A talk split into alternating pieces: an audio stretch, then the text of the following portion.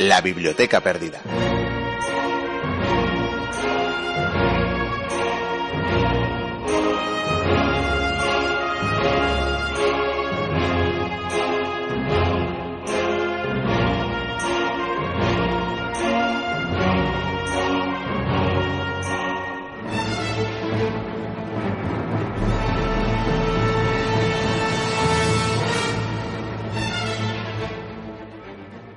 Aunque la Iglesia Católica tiene un solo líder, no fue así siempre en el pasado. Y es que, en su momento, no solo hubo dos, sino que en algunos años llegó a haber hasta tres papas. Lo llamaron el Gran Cisma o el Cisma de Occidente, y consistía en tener un papa en la ciudad eterna, en Roma, y otro en Francia, concretamente en Aviñón. Recién estrenado el siglo XV, había especial interés en resolver esta curiosa situación, de modo que se planteó establecer una autoridad colegiada superior a la de los papas en Liza, que en ese momento era Benedicto XIII y Gregorio XII, vicario de Roma este último, que apenas llevaba un lustro en el puesto. Se llamó a una amplia representación de la Iglesia para tomar una decisión al respecto en el concilio de Pisa en el año 1409. El evento congregó a medio millar de religiosos y delegaciones de varias naciones europeas. La solución que adoptaron no fue del gusto de los sumos pontífices del momento, ya que ambos fueron depuestos en favor de un único papa, que sería Alejandro V. Y precisamente en la oposición de los anteriores a dejar su sagrada labor, creó la mentada tricefalia en la cabeza de la Iglesia Católica. Alejandro pronto fue sustituido por Juan XXIII, aunque la situación no mejoró. Fueron necesarios otros ocho años, cinco más los tres que duró el siguiente concilio en Constanza, para resolver esta situación. La cristiandad entró en razón y tras deponer a los tres papas, Martín V fue elevado como representante de Dios en la tierra. En realidad, el cisma duró algo más todavía, y es que el obstinado Benedicto XIII, el que ostentara el cargo papal en Aviñón, se hizo fuerte en el castillo de Peñíscola, donde siguió haciéndose llamar papa hasta morir en 1423. Terminaba el cisma de Occidente. Bienvenidas, bienvenidos a la Biblioteca Perdida.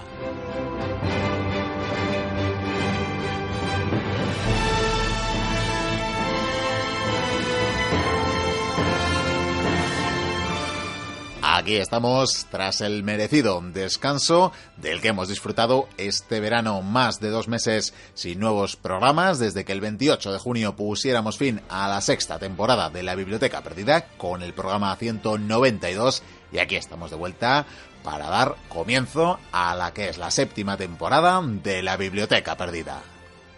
Una temporada que trae algunas novedades, algunas empezarán ya en este programa número 193 a partir de ahora pasaremos más tiempo cada semana con todos vosotros. Y es que a partir de ahora, como decimos, la duración será indeterminada.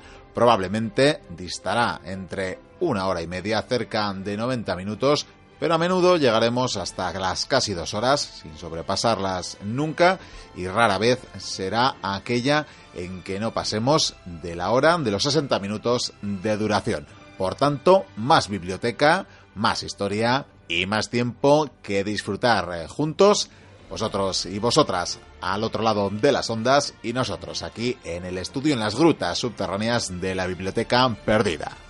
Tendremos eh, nuevas colecciones, eh, nuevas sagas, nuevas epopeyas que desgranar a través de episodios y tendremos incluso alguna nueva sección con firmas tan interesantes como la de nuestro buen amigo y colaborador Pello Larrínaga, que aunque escucharemos en el programa de hoy, también en el programa de hoy, pronto se descubrirá como el gran narrador que es, con una sección propia. Los cambios que os citamos, no obstante, se reflejarán en el número de radios que durante mucho tiempo, durante las últimas temporadas, habían emitido en la biblioteca, probablemente muchas de ellas, la mayoría quizás, dejarán de poder emitirnos. Ha sido un daño colateral de esta nuestra decisión de sobrepasar ese esquema de tiempo, de ceñirnos a una hora de radio. La mayoría de quienes nos escucháis lo hacéis a través de internet, a través del podcast en iVoox y por tanto hemos querido superar esa barrera que a menudo nos coartaba tanto con los temas de cada semana como incluso nos condicionaba las secciones a incluir en cada programa. Por tanto, superamos esa barrera como decimos, lamentamos en dejar a algunas de las radios que no podrán incluirnos en su parrilla por ese baile de duración del programa cada semana. El resto de radios que puedan seguir emitiéndonos probablemente lo hagan añadiendo sonido, añadiendo música de fondo, música de continuación al resto del tiempo que diste entre la duración del programa y a las dos horas de duración en la parrilla. Y lo cierto es que todavía no hemos cerrado el listado de radios que nos podrán seguir emitiendo y las que tendremos que abandonar. Vamos a decirlo desde ya, les agradecemos muchísimo el interés mostrado por emitir la biblioteca perdida, el haberlo hecho, el hacernos un hueco en su momento cuando habíamos quedado huérfanos, así que nunca les estaremos lo suficientemente agradecidos por habernos acogido. Pero miramos adelante y lo hacemos repasando el que será el sumario del programa de hoy, los contenidos que os vamos a ofrecer. Empezaremos precisamente con una entrega más de la sección Historias de Cine en la que damos eh, continuación a las historias del aventurero más conocido, del arqueólogo más conocido del celuloide. Nos referimos, por supuesto, a Indiana Jones. En esta ocasión hablaremos de Indiana Jones y la última cruzada. Hablaremos de la historia del Grial que persigue nuestro protagonista en esta ocasión, de los nazis, de los enemigos por excelencia de Indiana Jones. Y hablaremos también de diferentes curiosidades en torno a la creación, a la gestación y a la grabación de la película recomendable de la que hablaremos largo y tendido pero tendremos más cosas como un monográfico sobre los agotes, un nombre quizás desconocido para muchas y para muchos de nuestros oyentes, en realidad más conocido para quienes nos escuchan desde los territorios pertenecientes al antiguo reino de Navarra, de Nafarroa, y es que la ubicación de esta minoría social, de este grupo social, difícil de definir como bien veremos, cuyos orígenes son inciertos, ya veréis que hay diferentes teorías, pero que tenían que sufrían más bien de una marginación social difícilmente explicable.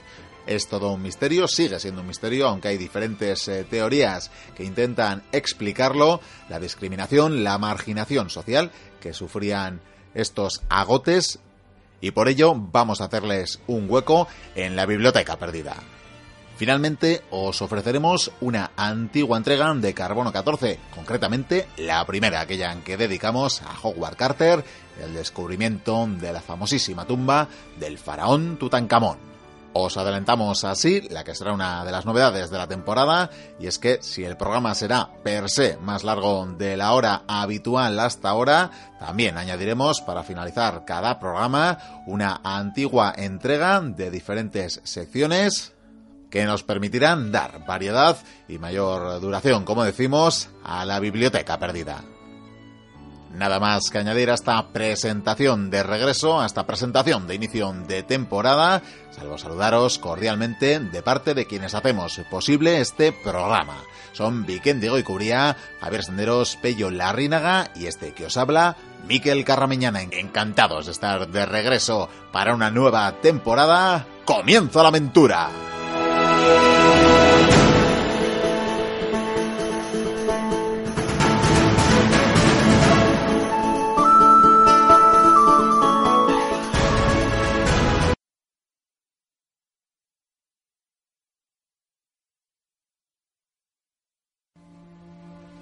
La búsqueda del grial no es arqueología. Es la lucha contra el mal. Si cae en manos de los nazis, los ejércitos de la oscuridad marcharán sobre la faz de la tierra. ¿No lo entiendes?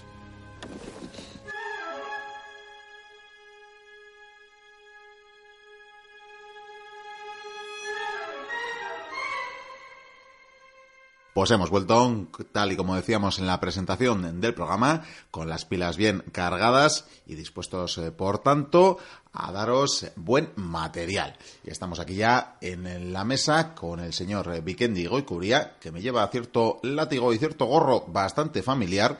Y es que vamos a hablar, vamos a concluir con la primera trilogía en historias de cine de las películas del insigne Indiana Jones. Bienvenido eh, pues no sé si llamarle Vikendi Jones. Muy buenas, Miquel. Muy buenas a todos los mochuelos. Hemos vuelto de las vacaciones. Hemos vuelto fresquísimos, ¿verdad? Muy frescos, muy frescos y terminando con algo que empezamos. Terminando con algo, claro que sí, queríamos haber terminado. Bueno, terminando. Tú has dicho de hablar de la cuarta. Sí, sí, la verdad que no ha terminado, no termina. discutirlo eso, ¿eh? Esto no es una trilogía, luego se convirtió ya en la cuarta película, pero claro, es que es discutible, ¿verdad? La calidad y demás.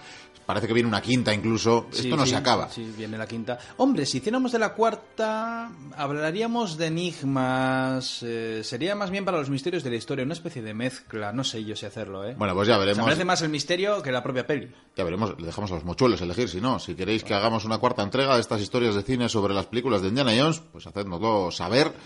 Y tomaremos nota, tomaremos nota.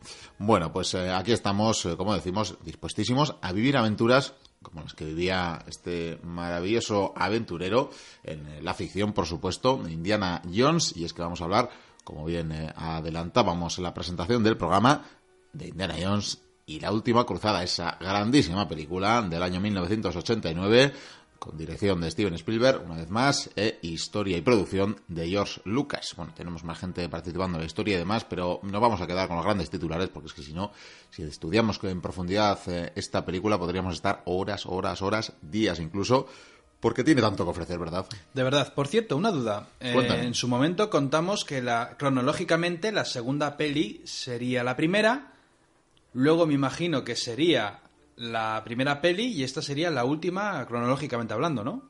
Efectivamente, bueno, la última de estas tres primeras, como bien apuntas, la primera... La primera, y la tercera andan muy cerca en el tiempo. Sí, andan cerca, andan cerca, pero bueno, la primera que se estrenó en el año 81, ciertamente cronológicamente es la primera, la segunda que se estrenó en el año 84, pues nos hace retroceder en el tiempo y deja una historia pues un poquito aparte, ¿verdad? Sí. Y esta tercera se estrenó ya pasados cinco años de la segunda, en el año 89, como bien decimos, fíjate, lejos de la última, de la cuarta entrega que se estrenaría en el 2008. Fíjate si pasaron años con un Harrison Ford ya bastante entrado en canas, ¿verdad? Pues sí, déjame decirte una cosa. Para mí esta tercera película es la mejor. Pues yo creo que para todo el mundo, ¿verdad? bueno, hay gente que se queda con la primera, la consideran la película de acción perfecta, bueno, de aventuras. Bueno, sí, sí, la verdad. Lo que pasa que es que aquí con Sean Connery... Sí, sí, tiene, tiene, tiene, bueno, es, es opinable, pero la verdad que yo me quedo con, con, esta última entrega porque es maravillosa, sin desdeñar la primera, que también es una grandísima película de acción. Vamos a hacer un pequeño repaso a la ficha general de la película. ¿Qué pasa? Sí. Para todos los eh, mochuelos y mochuelas que no la hayan visto, pues recomendarles desde luego que la vean, que si quizás los más jóvenes eh, no hayan tenido la ocasión, aunque la tele yo creo que de vez en cuando ya la ponen, mm. aunque yo voy a recomendar una vez más, siempre lo hago y parece que, que vendo, que me dan comisión, pero ciertamente las, las, reediciones en, Blu-ray en alta definición merecen muchísimo la pena. Están eh, pues bueno puestas al día y se ven de maravilla. Se ven muchísimo mejor que películas que están grabadas con cámaras de alta definición. De hecho, cuando yo tenga Blu-ray en casa te las voy a pedir, porque ya no lo he visto y no me lo creo tampoco. Pues me parece, me parece muy bien porque merece toda la pena. Bien, como decimos, ya hemos repasado la dirección de Spielberg, ya hemos repasado que la historia es de Lucas, desde luego, también de Meno Mekjes no sé cómo se pronuncia exactamente, pero bueno, aquí tenemos la biblioteca Language School una vez más. Efectivamente. Y la música del inestimable John Williams. es que, maravillosa. vamos a decir. es, más, en esta película ha utilizado la misma banda sonora casi casi que la primera película, pero ha añadido unos tonos nuevos. Eso Además, son muy... Mira, es que por ejemplo, esto lo, lo, voy a poner ahora mismo a posta. En esta peli, cada vez que aparecen los alemanes para cualquier ocasión, suena siempre esta música.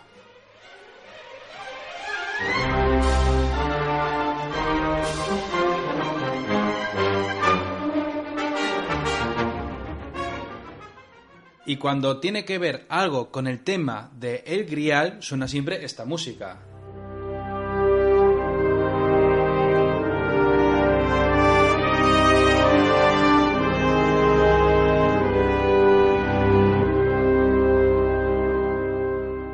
Y, por lo demás ya se mantiene. Y efectivamente, yo creo que es algo que también podíamos ver en la saga de Star Wars, ¿verdad? Cada vez que aparecía el Imperio también teníamos una, una música diferente. Imperial. De todas maneras, la, la, música cuando tienen que hablar de algo del tema del creado de los templarios, esa musiquilla, esa melodía, qué pena que sea tan corta.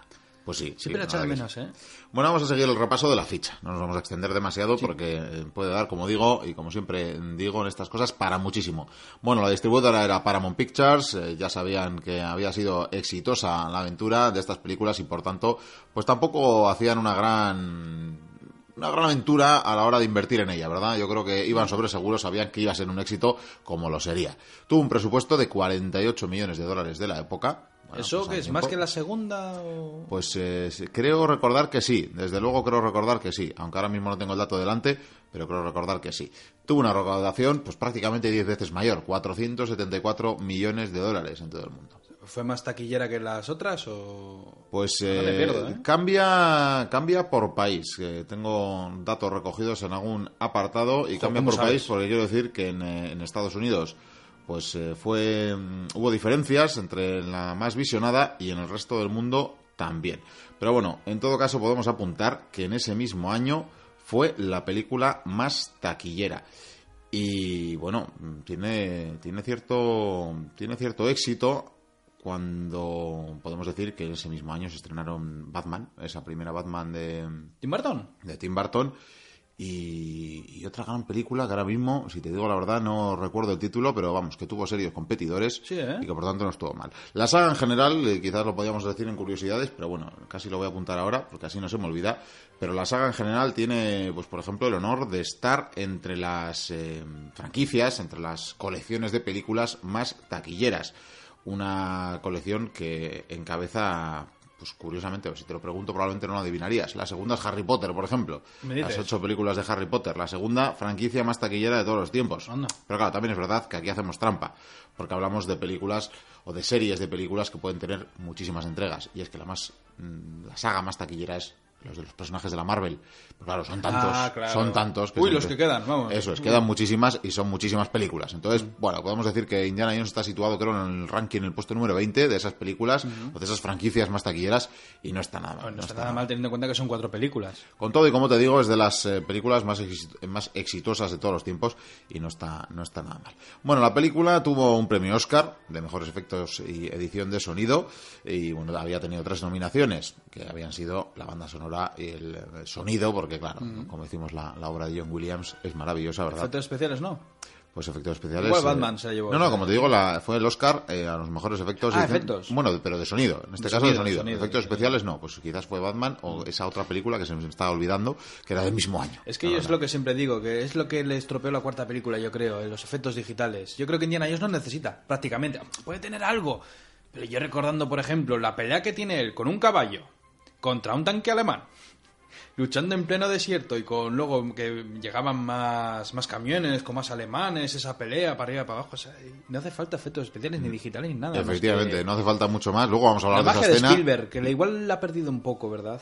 Ha perdido, bueno, de Spielberg y de Lucas. De Lucas, que, que incluso tenía esa franquicia ya de Lucasfilm y, bueno, que tenía pues, eh, pues toda una factoría de efectos especiales que era maravillosa y que en esta película, pues efectivamente, utilizaban escenarios, maquetas, explosiones de verdad, fuego auténtico, es que es todo de verdad, es todo de verdad. Y cuando Spielberg, cuando habla de la película, dice es que cuando tienes a los mejores pintores, a los mejores maquetadores, a los mejores eh, dobles, a los mejores en efectos de sonido, a los mejores en, en simular fuego, a los mejores en animales, eh, a los mejores, al final es orquestar todo eso. Era un equipo que había trabajado en las dos primeras películas y por tanto, ya lo decían ellos mismos, el inicio, el primer día de rodaje, que por cierto empezó eh, en España, en Almería, en el rodaje. Ah, el desierto, claro. Efectivamente, allá donde hacían los spaghetti western, y luego lo comentaremos también, pues cuando empezaron decían que era como la reunión de una gran familia, porque habían trabajado ah. juntos en esa, en esa década de los 80 y por tanto estaban encantados de volverse a ver. Bueno, para apuntar en los premios, decir que Son Connery recibió también una nominación para el Globo de Oro como mejor actor de reparto. Ah. No lo consiguió el premio, pero bueno, tuvo otra serie de, nominaciones a otros premios menores, pero eso ya no, no comentaremos. Una sinopsis muy general. Bueno, ya sabemos que tenemos como el padre del arqueólogo, como Henry Jones, ha sido secuestrado por los nazis, están buscando el grial. Él siempre ha sido un estudioso, un estudioso de este artefacto mítico de la tradición. profesor en historia medieval, ¿no? Eso es, profesor en historia medieval, siempre había estado obsesionado con la búsqueda del grial y bueno, pues los nazis eh, utilizarán esto, estos conocimientos que ha atesorado a lo largo de su vida. es un privado, ¿no? Es Sí, bueno, él está al servicio de... privado que Sí, eso es. Este Donovan, que está al servicio de los nazis en este caso, él se pretende quedar con el objeto en sí y tener la vida eterna que prometía. Ah, o sea, que el Grial da la vida eterna. Eso sí, bueno, lo podemos bueno, Igual luego después de podemos luego lo iremos comentando. Pero bueno, la sinopsis queda así. Entonces, eh, Indiana Jones al final va a tener que eh, rescatar a su padre, intentar rescatar a su padre, eh, siguiendo una serie de pistas que le llevarán primero pues, a encontrar el diario de su padre, luego a su padre y finalmente el Grial. De hecho, viaja a Venecia, viaja a Austria, viaja a Alemania. La verdad es que se patean bastante en esta película, ¿eh? Efectivamente, la verdad que viaja. y al final se supone que. Bueno, van, a, ninguna localización, al final van a, a, Jordania. Eh, a ver, Petra se supone, pero bueno, otra Petra. Eso es, no dicen, en realidad parten de parten de Alejandreta que es una ciudad de la que hablaremos posteriormente también, pero, pero bueno, vamos a meternos ya en harina, que es eh, pues mm. hablar de las curiosidades, de los enlaces con la historia, de las eh, inexactitudes históricas que tiene, de algún... Mira, gazapillos la verdad que hoy no, no acabo trayendo. Miguel, tú encajarías en un programa del corazón. Podría ser, pero hoy he sido bueno y como digo, no he traído gazapos. ¿No hay gazapos? No nos vamos a meter con gazapos. Seguro que hay alguno. Seguro que hay alguno, pero la verdad no nos hemos metido a buscarlos. Hemos, hemos, encontrado tanta amiga a lo largo de la película que no nos parecía. Hay tanta cosa interesante que contar que los gazapos se lo vamos a dejar a Félix Linares, los oyentes de, por lo menos que puedan ver ETV, eh, e la televisión autonómica vasca, pues sabrán de quién hablamos, de su gran programa de la noche. Bueno, vamos a empezar, si te parece, por, eh, por el guion, porque, bueno, pues ya hemos hablado un poquito de qué va y seguiremos comentando cosas, pero te diré, y quizás te sorprenda, o quizás no, porque tengas ya alguna información previa que la, la, historia pues tuvo bastantes vaivenes. Por una parte, por una parte, teníamos un Spielberg que se quería reconciliar con eh, los espectadores, con los eh, bueno, con los que vieron y disfrutaron y amaron la primera película. Ese, es que, ya lo comentamos en su momento, el templo maldito, es la misma, el templo maldito, pues al final, bueno, tiene sus eh, bueno, sus eh, personas a favor, pero tiene muchos detractores y también hubo críticas eh, malas, ¿no? Que habían cambiado un poquito la historia, que habían hecho una película más oscura, que habían, que se habían ido de lo que era el personaje y de lo que era la ambientación. Y por tanto, en este caso, pues quieren recuperar eh, pues, a los enemigos que son los nazis mm. y quieren, bueno, pues recuperar la búsqueda de un artefacto mítico, también lo hacen en la segunda parte, que son las piedras sagradas, ¿verdad?, de estas eh, tribus, pero no es lo mismo. Lo que pasa es que para el mundo... No son más desconocidas. Es que eso, para el mundo occidental, a nosotros ponnos misterios del cristianismo... Eso es, nos atraen bastante más, sobre todo porque ya los conocemos. En todo caso, te diré que querían un castillo en la película. O sea, en un momento dado pensaron en hacer una historia pues bastante diferente. Se barajaron diferentes proyectos, ¿eh? pero hablaban de que el protagonismo recayera en, un castillo que creo que iba a ser en Escocia. En un primer momento, el Grial apenas iba a aparecer en el prólogo de la película. al final, en este caso, el prólogo fue de Indiana Jones de joven. Pues, eh, pues finalmente mm, acabaría siendo así. Pero en un primer momento, el Grial aparecería solo en esta forma, como un prólogo que después desaparecería. No estaba muy convencido. Lucas eh, no le parecía bien la idea esta del castillo. Mm, veía lo del Santo Grial. Y, bueno, pues eh, no quedaron del todo contentos con el primer guion. Se llegaron a barajar guiones eh, variadísimos. Eh, lo situaron la historia en África en algunos casos, con el rey mono, con habían dibujado como escena maestra una partida de ajedrez con personajes reales, que por cierto yo creo que en algunas películas podemos ver escenas semejantes. Como Harry Potter. Sí, ¿verdad? Y, estas escenas, es más, este, ese guion se acabó publicando, pues creo que en el año, en la década de los 90 en cualquier caso. Y los fans de la serie de Indiana Jones llegaron a pensar que era el guion de la cuarta película. Pero era realmente un borrador de guion para la tercera entrega. Menos mal que cambio de idea. Nada convencía, ¿no? Pero bueno, finalmente, al final, el propio Lucas lo definirá así, lo decía antes, que la película va a tratar del reencuentro entre un padre y su hijo. Y no tanto de la búsqueda de un objeto que la búsqueda de un objeto no va a dejar de ser la excusa Para ellos es lo secundario. Es, Sí, me es imagino secundario. que es el camino que les lleva a unirse. Eso es, eh, eh, fue Hitchcock quien le puso un nombre que ahora mismo no recuerdo, y a los más cinéfilos me MacGuffin. van a- Eso es, Lo que pasa es que el McGuffin nunca se ve lo que es. En esta peli, en cambio, al final sí se ve. Sí, pero al final va a ser, eh, va a ser ese mismo concepto el que, el que les va a hacer seguir, ¿no? Pero de hecho, además, eh, va a ser curioso, porque hay quien dice, los seguidores de Spielberg dicen, vaya, mm, curiosamente, no sabemos si tiene relación o no, pero se puede ver en otras películas de Spielberg las difíciles relaciones entre padres e hijos, ¿no? Pasa desde E.T. el extraterrestre hasta Hook, por ejemplo. O sea, tenemos relaciones difíciles Y entre en padres e en la hijos. tercera fase también, pero bueno. Pues sí. Y bueno, como decimos, la segunda entrega había tenido una buena acogida, había tenido buena taquilla también, pero, pero se quería reconciliar Spielberg con los, eh, bueno, pues con los espectadores de, de la primera entrega, ¿no? Y bueno, mm, yo creo que esa relación se va a convertir al final en, en la búsqueda, ¿no? Dicen la búsqueda del padre es la búsqueda del grial. O sea, lo- los propios productores lo dicen así. Bien, cuando piensan en esto, mm, ya habíamos hablado, de hecho, de James Bond, yo creo, ¿no? Porque en su momento, cuando hablamos de la génesis del personaje de Indiana Jones, hablaban Lucas y, y- y Spielberg, que estaba enamoradísimo de la saga James Bond y quería hacer algo tan grande, incluso que superara las películas de James Bond, Sí. pues hablaban del personaje, ¿no? Y, y claro, pues eh, pensaron que si había que poner un padre a Indiana Jones, no podía ser otro Que James Bond. sí, sin Connery. James Bond. Tenían claro. que poner a Connery, tenían que poner a James Bond. Por Bueno, cierto, un papel magnífico, ¿eh? un papelazo, la verdad. Yo creo que me gusta más incluso que el hijo. Bueno, es que están ahí, ahí, ¿eh? Es que Pues son sí, muy diferentes. Están ahí, pero el mismo Connery yo creo que, bueno, llegó a decir alguna frase de que, de que él mismo tenía que estar a la altura, incluso superar todo lo que hiciera el propio Indiana Jones, ¿no? Bueno, mm, es bastante conocido que en un primer momento descartó la idea, entre otras cosas porque en el fondo yo creo que la vanidad le pudo. Eh, solo le lleva 12 años a Harrison Ford. O sea, no es tanto como lo que le debía llevar a un padre a un hijo. Ah, en el fondo, hay una diferencia de edad. Tampoco nadie dice que esa fuera la razón por la que lo Es desestimara. ahora que lo estoy pensando en la edad de cada uno. Claro. eh, eh, Sean Connery es muy mayor. Y Harrison Ford se conserva muy bien. Sí, todo, sí, todo hay que sí, pero está en la Academia Jedi, o sea que. Eso es, sí, sí. El haber, eh, el haber sido, o el haberse emparentado con Jedi, ¿verdad? Yo creo que, o con sangre de Jedi, yo creo que le ayuda. Pero bueno, mm, le parecía, decía él, que tenía poca profundidad el personaje. Y de hecho, aportó muchísimas ideas. Anda. Aportó muchísimas ideas. Pues por ejemplo, mm, lo de. Se dice que, que añadió al guion esa pequeña escena que podemos escuchar. ¿Cuál? Dejó patas arriba su habitación y yo caí en la trampa. ¿Cómo supiste que era nazi? ¿Mm? ¿Cómo supiste que era nazi?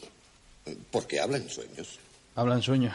Vale. Sí, sí, él, él mismo dijo que él mismo tuvo la idea de decir que el personaje de la mujer, eh, Elsa, habla en sueños y que por tanto así había Habla descubierto. habla alemán. Y por tanto, Se caza los dos. y por tanto así estaba desvelando que se había acostado también con ella. Mm. Y es una idea que eh, George Lucas en un primer momento no vio. Claro, hablamos de los años 80, por más que fueran a finales, el hecho de que un padre y un hijo se hubieran acostado con la misma mujer todavía Todavía las mentes eran un poco conservadoras como para aceptar estas cosas. Luego les pareció una idea graciosa y de hecho cuando lo improvisó, eh, Sean Connery improvisó esa, esa palabra de mm, habla Habla en en sueños, sí. el, el reparto se, de- se destartalaba culo, de risa claro. y por tanto lo conservaron. Pero vamos, que fue un aporte que le había hecho él. Pero a toda la, mm, bueno, a todo el carácter del personaje le aportó muchísimo Sean Connery.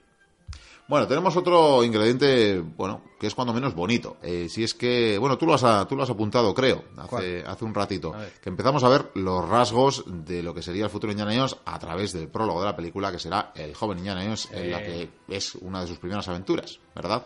Se supone, bueno, de las primeras, ¿no? Bueno, las lo menos primeras, posteriormente- rescatar un, tesoro. Eso es, en la primera que rescata Además un era- tesoro. Era, además, me acuerdo bien, era una cruz que le había dado Cortés a Coronado, y Coronado fue el conquistador que fue hasta el cañón del Colorado, que fue andando con sus hombres buscando, bueno, unas ciudades de oro magníficas. Y está muy bien relacionado, ahí también mezcla la leyenda, y ahí se puede ver ya Indiana Jones, sí, efectivamente, cuando...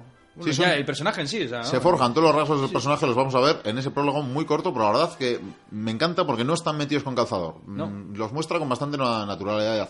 Naturalidad, perdón. Por una parte está lo que tú dices, es una cruz que se supone que le había dado Cortés a Coronado. Eh, bueno, en realidad esta cruz, que sepamos, o por lo menos que yo haya tenido referencias, no existió. ¿Vale? Vamos a empezar, vamos a empezar por esto. En todo caso, en la película Igual se la dio. como Es que, que- tenía un trozo de la Vera Cruz. Mm, que bueno, esto lo Ah. relaciona también como si fuera, pues bueno, un artefacto también, como puede ser eh, pues el propio cáliz eh, de Cristo, ¿verdad? Que luego buscarían, así que tiene un pequeño rasgo de relación con la película. En todo caso, eh, es interesante, por una parte, los elementos que decías, el malo, el malo de esa escena, tiene el aspecto del futuro Indiana Jones. Tiene el gorro, no es malo, la chaqueta, la indumentaria, sí, es un buscafortunas en este caso, pero bueno, le puede la codicia frente a. En aquella época era así. Tenemos al propio mm, joven Indiana Jones como tiene por primera vez, en un primer momento vemos un plano donde no tiene miedo a los reptiles, pero luego acabará en su vida, ah, en su vida cuando rescata esta cruz, que dice también el personaje por primera vez aquello de esta pieza debería estar en un museo y no en manos de coleccionistas, no en manos privadas. Y vemos también, por tanto, cómo tiene esa ese interés por la historia, ese interés por los artefactos históricos, pero por el conocimiento común y por la historia y por tanto esas piezas se deben conservar en un museo. Bueno, vemos también cómo... La cicatriz. Cómo se hace la cicatriz, cómo cae en la... Eh, bueno, están en un tren donde, donde cae en... Donde, entra en la caseta donde está un león. Por cierto, usaron dos leones que se pusieron bastante nerviosos para, para hacer esa escena. Normal, cuando alguien te apunta con un látigo... Eso es, pues finalmente estuvo el joven River Phoenix eh, pues ensayando con el látigo y en todo caso, en el River segundo. El hermano de Joaquín Phoenix. Sí, si quieres lo comentamos eh, por partes. Eh, sí, sí, perdón. Vamos por partes. Primero los elementos. Dale, dale. Eh, cuando da el segundo latigazo, porque no es que lo maneje, pero ve el látigo y dice, pues voy a ver si tomo al león para salir vivo de aquí. Y se tomó Y al segundo latigazo, pues se pega ahí un pequeño latigazo en la barbilla y mm. vemos, por tanto, cómo surge la cicatriz que tiene, no Indiana Jones solo, sino el propio Harrison Ford, eh, que tiene una cicatriz en la barbilla, la tiene desde joven porque tuvo, creo, un accidente de coche. Pues en este caso, así vemos como el... Ah, fue el látigo y el león. Como el joven Indiana Jones eh, hizo esto, ¿verdad? Y entonces tenemos todos estos, todos estos elementos que, bueno, le hacen bastante, bastante interesante, ¿no? Como el propio sombrero, como el propio látigo, como sus inquietudes. Y al padre que no se le ve. Y al padre que no se le ve, pero con ya esa voz. le atisbamos con su voz maravillosa. También recomendado, la verdad. Además, justo estaba dibujando en el diario las pruebas creo que eran, para pasar el camino. efectivamente, sí. Podemos ver también eh, en esa escena, podemos ver alguna de las pruebas, el salto de fe que veremos posteriormente, aparece en un cuadro en esa casa inicialmente. Bueno, podemos ver algún elemento. La palabra de Dios y el salto del león era, ¿no? Eso es. Bueno, ¿y qué tenía que decir yo a este respecto? Pues has mentado a, River Phoenix como hermano, no solo de Joaquín Phoenix, eh, son una saga. Mm, River Phoenix era el mayor de cuatro hermanos que todos han sido actores. ¿Qué me dices? En el caso de River Phoenix, pues eh, la verdad, eh, bueno, decir dos cosas. Eh, lo hacía muy bien y fue el propio Harrison Ford quien le propuso. Había trabajado con él en, otra película, creo que era La Costa, Los Mosquitos o algo así. La verdad, ahora mismo se me escapa el título. Bueno, había trabajado años antes con él. Harrison Ford había hecho de padre de este, de este chico, de River Phoenix. Ah. Entonces, el propio Ford le dijo a Spielberg que si querían a alguien que se parecía a él de joven, River Phoenix era la persona adecuada. Lo hizo bien. River Phoenix, pues en fin, ha tenido una vida un poco azarosa, o tuvo más bien, hablamos en pretérito porque murió allá en los 90, a principios de los 90, eh, con una sobredosis. En fin, infortunado. Eh, creo que hablábamos también eh, aquí entre bastidores antes de empezar a grabar como otro actor también, pero en este caso el que sale de la cuarta entrega, ya lo contaremos en su día, también ha acabado, acabado con la mala vida, ¿verdad? Entre eso y los Transformers, pues no. Igual hay una maldición aquí de, de personajes vinculados a Indiana Jones. ¿Quién sabe? O igual es la típica maldición, como llamaban, la maldición de los 27 años. Pues sí, podría ser. Bueno, pues eh, como decimos, hemos visto aquí los elementos en el, en el prólogo y seguimos teniendo más cosas interesantes. Por ejemplo, la película recupera a personajes de la primera parte de Indiana Jones, sobre todo a Marcus Brody, que es eh, bueno, pues esa maravilla de hombre. El bueno de Marcus. Que nos deja además eh, su toque humorístico, ¿verdad? Y vemos como, bueno, como incluso Indiana Jones cuando es apresado por los nazis les dice que quizás, que bueno, que Marcus Brody controla... Que nos lo diga Indiana. Que nos lo diga Indiana, que nos lo diga Indiana. ¿Marcus? No habrás metido en esto al pobre Marcus, ¿verdad? No estaría a la altura. Ese hombre no pasa desapercibido, lo encontraremos. No esté tan seguro. Lleva dos días de ventaja y eso es más de lo que necesita. Brody tiene amigos en todos los pueblos y ciudades de aquí a Sudán. Conoce sus costumbres. Habla una docena de lenguas. Se mezcla con el pueblo. Desaparecerá. No volverán a verle nunca más. Con un poco de suerte tendrá ya el grial en su poder. ¿No hay nadie aquí que hable mi idioma? ¿Ni siquiera griego clásico? Ah, bueno, gracias. Los peces hacen el amor en el agua. Pues aquí lo tenemos, pero ya veremos cómo finalmente no, es tan así, ¿verdad? Y mira que la primera peli era muy serio, Marcus, ¿eh? Luego se le ve que es muy simpático. Sí, eh, realmente... de la quinta del padre, además. El propio actor lo explica, los extras que se pueden ver en, la película, en las ediciones eh, cuando menos extendidas, extendidas en cuanto a contenidos, no porque nos ofrezcan más más, más tomas, quiero decir. Aunque desde luego se eliminaron muchísimas tomas. Pero el propio actor nos explica cómo en la primera parte realmente él ejercía de algún modo el rol de padre de, Indiana Jones, mientras que como en esta tercera entrega tenemos un padre de verdad, pues ya esa labor no tiene por qué ejercerla. Y en este caso le dan un matiz cómico que, bueno, la verdad que dará bastante resultado y, es muy simpático, queda muy bien, queda muy bien, la verdad que queda... De hecho en la cuarta sale su estatua. Queda muy bien, sí, claro. Bueno, tenemos eh, otra curiosidad. Eh, Donovan, el, malote del que hemos hablado, en este caso, que él quería el grial, pues bueno, pues para obtener la vida eterna, porque se supone que este artefacto la leyenda decía que la otorgaba. Como decía, dice que los alemanes se queden con el oro, con lo que fuera, que sí, con la vida eterna. sí, eso es. Él realmente decía que los alemanes lo querían para, bueno, para conseguir ejércitos que iban a marchar sobre toda la humanidad y controlarla y someterla y subyugarla, pero que él quería el artefacto en sí y las propiedades de ese artefacto para conseguir la, vida eterna. Él decía que incluso, pues pasado el Tercer Reich, él estaría ahí viéndolo, ¿verdad? Claro, menudo pájaro. Bueno, una cosa curiosa de este, de este actor, aparece en Star Wars, aparece también como, como malote eh, de entre los... Pues no me acuerdo si era... ¿En alguna nave? en alguna de las naves, sí, sí, efectivamente. En las naves imperiales. O en... No, no, nave, nave. Sí, sí, yo creo que aparece en las naves imperiales. Es alguno, algún alto cargo de Darth Vader. Iba a decir que canalla, pero a mí me flipa el imperio. Pues ya ves, bueno. Bien, vamos a avanzar eh, para hablar de algunas curiosidades. Venecia, Venecia, ah, en fin, qué maravilla de Venecia. Estuve en la plaza. ¿Estuviste en esa plaza? En la, que sale de la alcantarilla. Lo que pasa que no es como en la, en la peli. Ya, ni siquiera es una biblioteca. Y entonces me fui llorando. Es la iglesia de San Barnaba. sí, San Barnabá. Estábamos Javi ahí investigando subterráneos. Siguiendo, siguiendo la pista y, y, comiendo helados. Bueno, te diré esto como curiosidad: que, claro, grabaron la escena de persecución y demás, la grabaron en el Gran Canal. Eh, claro, y cuando la grabaron, el, el, encargado de las eh, localizaciones estaba desesperado. Decía: No me hagáis grabar en Venecia en verano porque va a estar llena de turistas. Tela. Pues, ¿cuándo fueron? En agosto. Le hicieron la puñeta al hombre y fueron en agosto a grabar en el Gran Canal de Venecia. Bueno, consiguieron que la cosa pareciera bastante vacía, consiguieron, grabando con cierta perspectiva las cámaras, que no aparecieran todas las antenas parabólicas que tenían los edificios, al fin y al cabo es una ciudad turística donde en todos los hoteles, o muchos hoteles, pues tienen pues, las parabólicas y demás para coger canales internacionales y demás. Bueno, déjame decirte una cosa, hace no mucho estuve viendo un documental de la Segunda Guerra Mundial y cuando los alemanes estaban paseando por Venecia, era asombroso, o sea, la Venecia de ahora y la Venecia de antes era exactamente la misma. Lo único que cambiaría es si quitas lo que tú has dicho, todas las antenas, es exactamente igual. Es increíble. Pues sí, así alcanzan esa... Ahora, meter la lancha ahí en, verano ahí con todo el mundo, eso, vamos, debió de ser legendario. Pues mira, tuvieron, yo creo que una mañana, de, pues desde el amanecer prácticamente, desde las 6, 7 de la mañana hasta la 1 del mediodía fue lo que consiguieron de tiempo y parece que lo alcanzaron. Desde luego algunas escenas luego las grabaron en estudios, pues allá donde grababan desde tiburón a cualquier cosa. Quiero decir, pues la escena de las hélices, ah. eh, con las barcazas rompiéndose, evidentemente esas ya no están grabadas en Venecia, sino en otras localizaciones. Bueno, mm, podemos decir, ¿qué podemos decir? Pues por ejemplo, que para una vez que van a esa iglesia convertida en biblioteca, la de San Barnabás, sí. perdón, sin ese, San Barnabás, San Barnabás. Eso es, pues eh, ¿qué se encuentran? Esta vez ya no hay serpientes, esta vez tenemos ratas. Ratas. Que nos dejan una curiosidad. ¿Al padre no le gustan las ratas? Al padre no le gustan las ratas. Bueno, sí, eso le dice además eh, Indiana a su padre. Pero la curiosidad es de cómo hicieron la película, porque criaron incluso a miles de ratas. Creo que llevaron, pues no ¿Criaron? sé. He, leído varias cifras. he leído desde 5.000 a 10.000 ratas. De hecho, creo entender eh, del documental sobre la película que llegaron a tener 10.000 ratas pero que llegaron a criar miles de ellas. Ah, bien. Porque necesitaban, entre otras cosas, no podían ratas... Ser conejos o gatos, no, tienen que ser ratas. No, pero tenían que ser ratas además que no estuvieran infectadas por ninguna enfermedad. Ah, bien. Claro.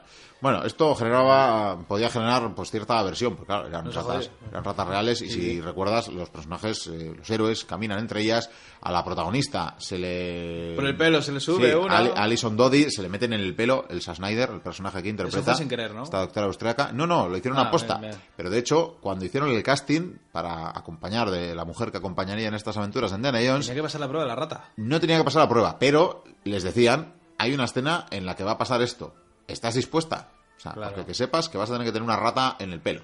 Que mm, cualquiera mm, podría decir que vaya chorrada, pero que se la pongan a uno y que me. Eran grandes. de todas maneras, ya es mala suerte, o sea, ir a una iglesia que se ha convertido en una biblioteca encontrar ahí la gruta que te lleva a las catacumbas, donde está Richard. enterrado un caballero que luego lo de los caballeros tiene tela porque manda narices que sean ingleses, pero bueno. Sí, ¿verdad? Y no solo eso, o sea, que te lo encuentres lleno de 10.000 ratas y encima lleno de petróleo.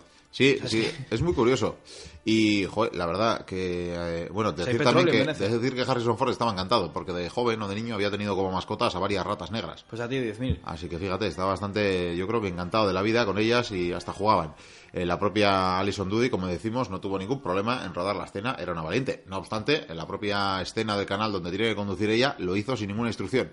O sea, ella conducía la lancha perfectamente. Y también tenía que, ya decía, ya explicaba que le hicieron correr correr, correr sin más, pero correr con tacones y tenía que saltar a la cubierta de una barca que estaba húmeda. te puedes partir la crisma. Bueno, que, que, de paso aprovecharé para decir que Alison Dodi, aparte de, pues bueno, una... Tenía un pequeño fallo, que creo que era, mm, creo que era irlandesa, y tenía que hacerse tenía que hacerse pasar por una austriaca en este caso y poner acentos raros pues la verdad que le costaba y ya decía que no se veía y bueno hasta que al final parece que lo consiguió. De hecho en la había sido por cierto había tenido una pequeña aparición esto es otro pequeño enlace que tienen las películas de Indiana Jones que James Bond había aparecido en una película de James Bond pues, cuatro años antes sí sí, efectivamente. iba a decir que Tomenas en el doblaje no no le han puesto un acento directamente. Bueno se supone que es una mujer que sabe muchos idiomas y te diré eso sí, por terminar con las ratas, que es curioso porque crías tantas ratas, al final son animales de laboratorio. Dices, hay un momento, como tú bien has apuntado, había petróleo, supuestamente había petróleo debajo de esas catacumbas y al final pues se le prenden fuego a los malos. Bueno, los malos, no son malos, es esa orden que custodiaba la Grial, ¿verdad? Del custodio, del Pero en ese momento nos parece que son malos, porque están intentando matar al héroe, ¿verdad? Y eh, decir que le prenden fuego a la cavidad y demás. Y claro, aparecen las ratas como se van a quemar. Y dices, pues habrán quemado a ratas. Total, ¿a, quién, ¿a quién le va a importar? ¿no? Salvo a los animalistas. Pues no, crearon mil ratas mecánicas para esa escena. O sea, mm, podemos decir de esta película que ninguna rata sufrió en el rodaje. Me has quitado un peso. De, sí, ¿no? Llevabas mucho tiempo indignado con el asunto. Congoja tenía y todo. Bueno, en fin, ¿qué le vamos a hacer? Bien, vemos cómo mm, en el film, en la película, la búsqueda del grial, pues al final es, eh, en un momento dado, la búsqueda del diario del padre, ¿no? Así empieza y así acabará dando con él. Va a, cambiar de manos, van a llegar hasta Berlín a recuperarlo. Eh, vamos a ver un Zeppelin que posteriormente. vamos a ver a Hitler. Posteriormente hablaremos de esa escena es... vamos a ver luego a, a un Zeppelin, vamos a ver una quema de libros y vamos a ver al mismo Hilder. Y esas tres cosas entran, por cierto, o son las mayores inexactitudes, las dos veces que lo digo hoy, lo digo mal. dices? Históricas que tiene la película.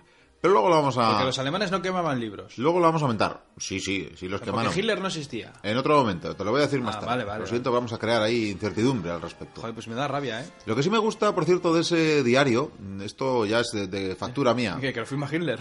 Eso también, la verdad. Eso también. Ah, por cierto, que había escenas bastante más largas con Hitler, pero las acabaron recortando. Qué pena. Sí, sí, pero bueno, las acabaron recortando. ¿Qué le vamos a hacer?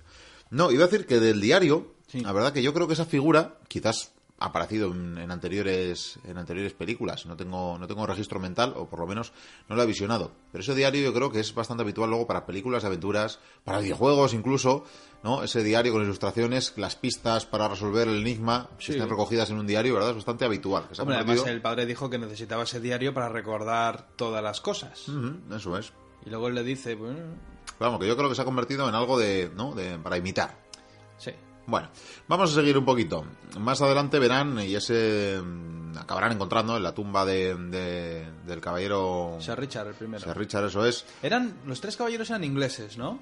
Pues creo que sí. O sea que se supone que son de la tercera cruzada. Mm, sí, bueno, ya vemos estas cosas que tienen eh, que los ingleses. Es que lo normal hubiera sido, a ver, podían ser ingleses, pero lo lógico es que hubiera sido francés o alemán, pero más que nada francés. Y, bueno, en fin.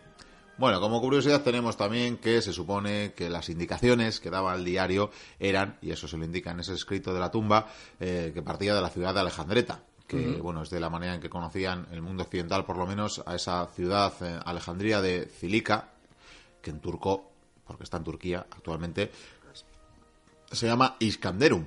Iskanderum. Iskanderum sí Efectivamente, ya sabemos, lo hemos comentado en, pues, probablemente a la de Alejandro Magno más de una ocasión, que se fundaron, pues no sé, cientos quizás de ciudades con nombre de Alejandría. Más de 300. De hecho, incluso una se llama Bucefalía en honor a su caballo. Pues mira, aquí, aquí lo tenemos, ¿no?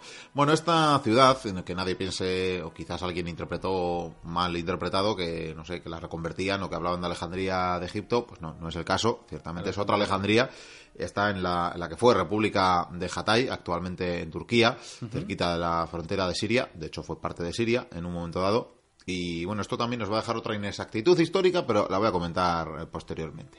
Pero bueno, evidentemente ¿eh? estoy puntilloso, sí. Esto nos deja claro en todo caso que evidentemente Alejandro Magno pues fue parte de la fundación de la ciudad y que de hecho, esto ya como curiosidad, a 40 kilómetros de ahí se celebró la célebre batalla de Isos. ¿Qué me dices? Sí, así te lo digo. Gran batalla.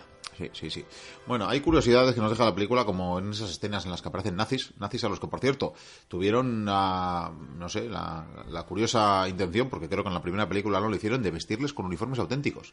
Estuvieron buscando en Europa del Este, a donde podían encontrar uniformes auténticos para darle toda la verosimilitud.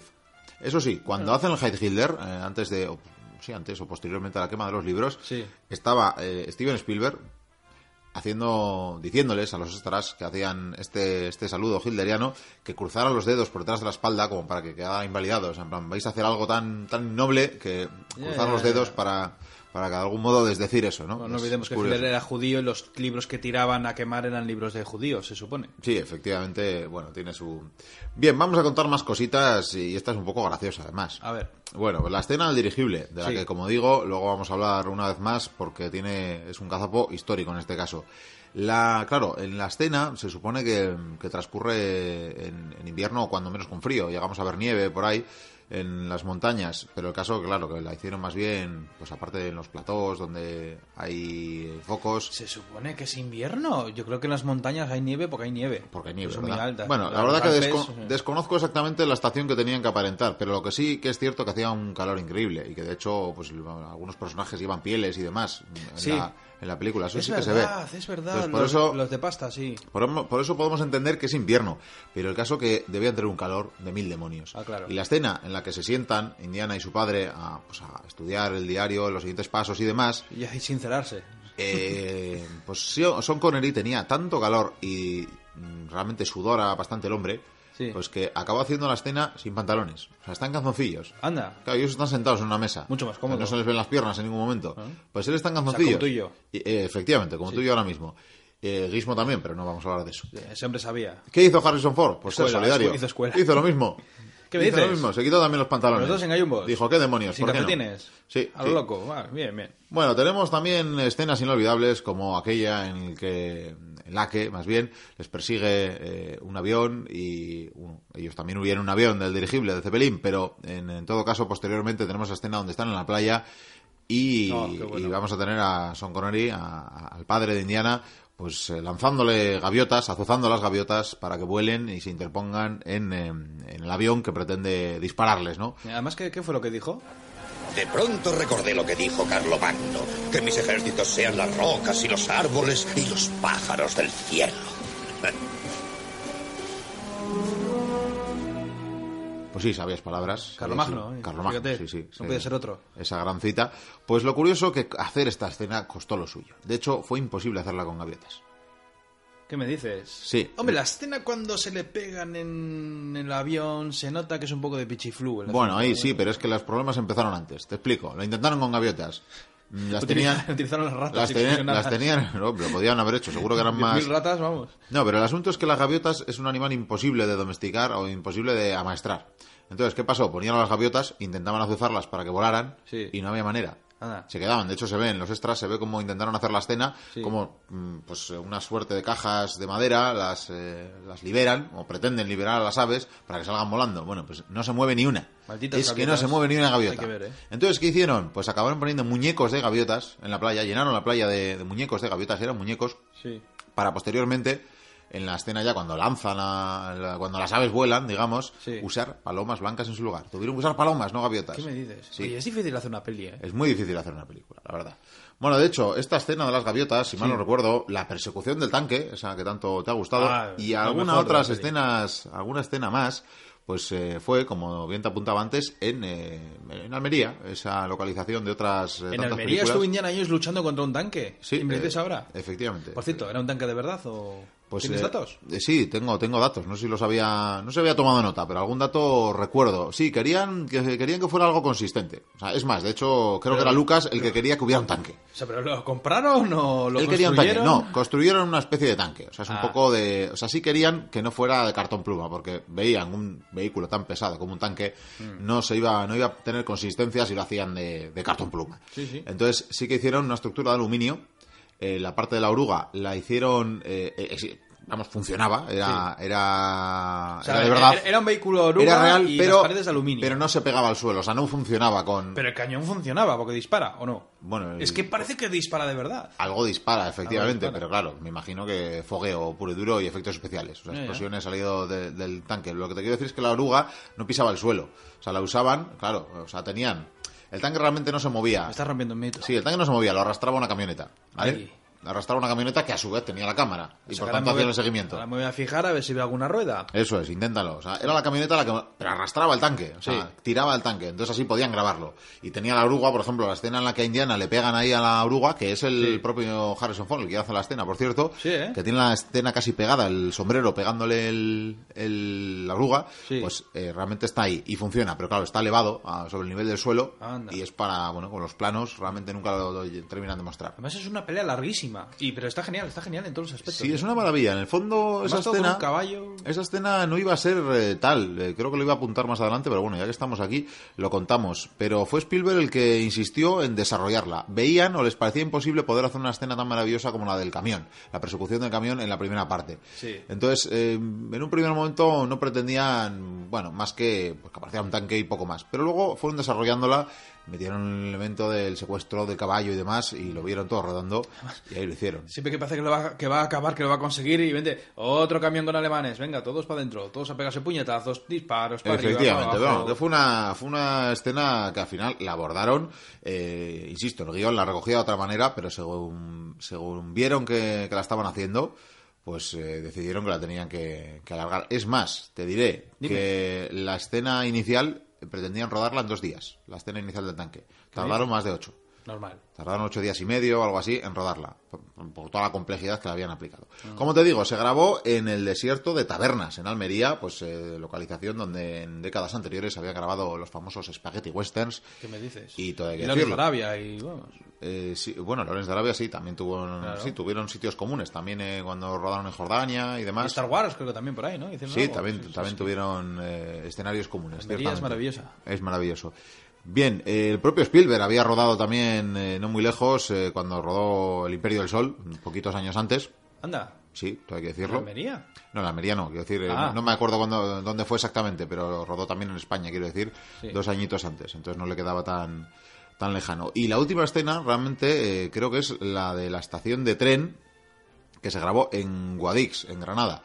Y llegaron a hacer, para darle verosimilitud, una mezquita en vez de meterla por efectos especiales, por maqueta, no, no, hicieron una mezquita, la construyeron, es así, me imagino, de cartón pluma, para darle verosimilitud, para darle realismo, la construyeron ahí. Anda. O sea, una maravilla.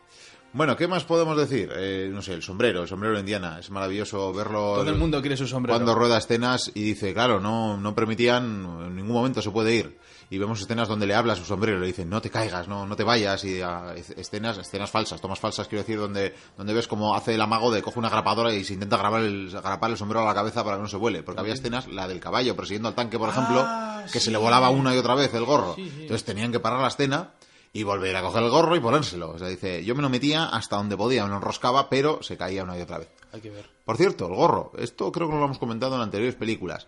Y no tiene relación con Indiana Jones, pero bueno, tiene relación, pero bueno. Em, tú has visto y eres eh, gran fan también. No, tú no eres gran fan, ahora que lo iba a decir, pero no. De, Blade Runner creo que a ti no te ha gustado nunca mucho, ¿no?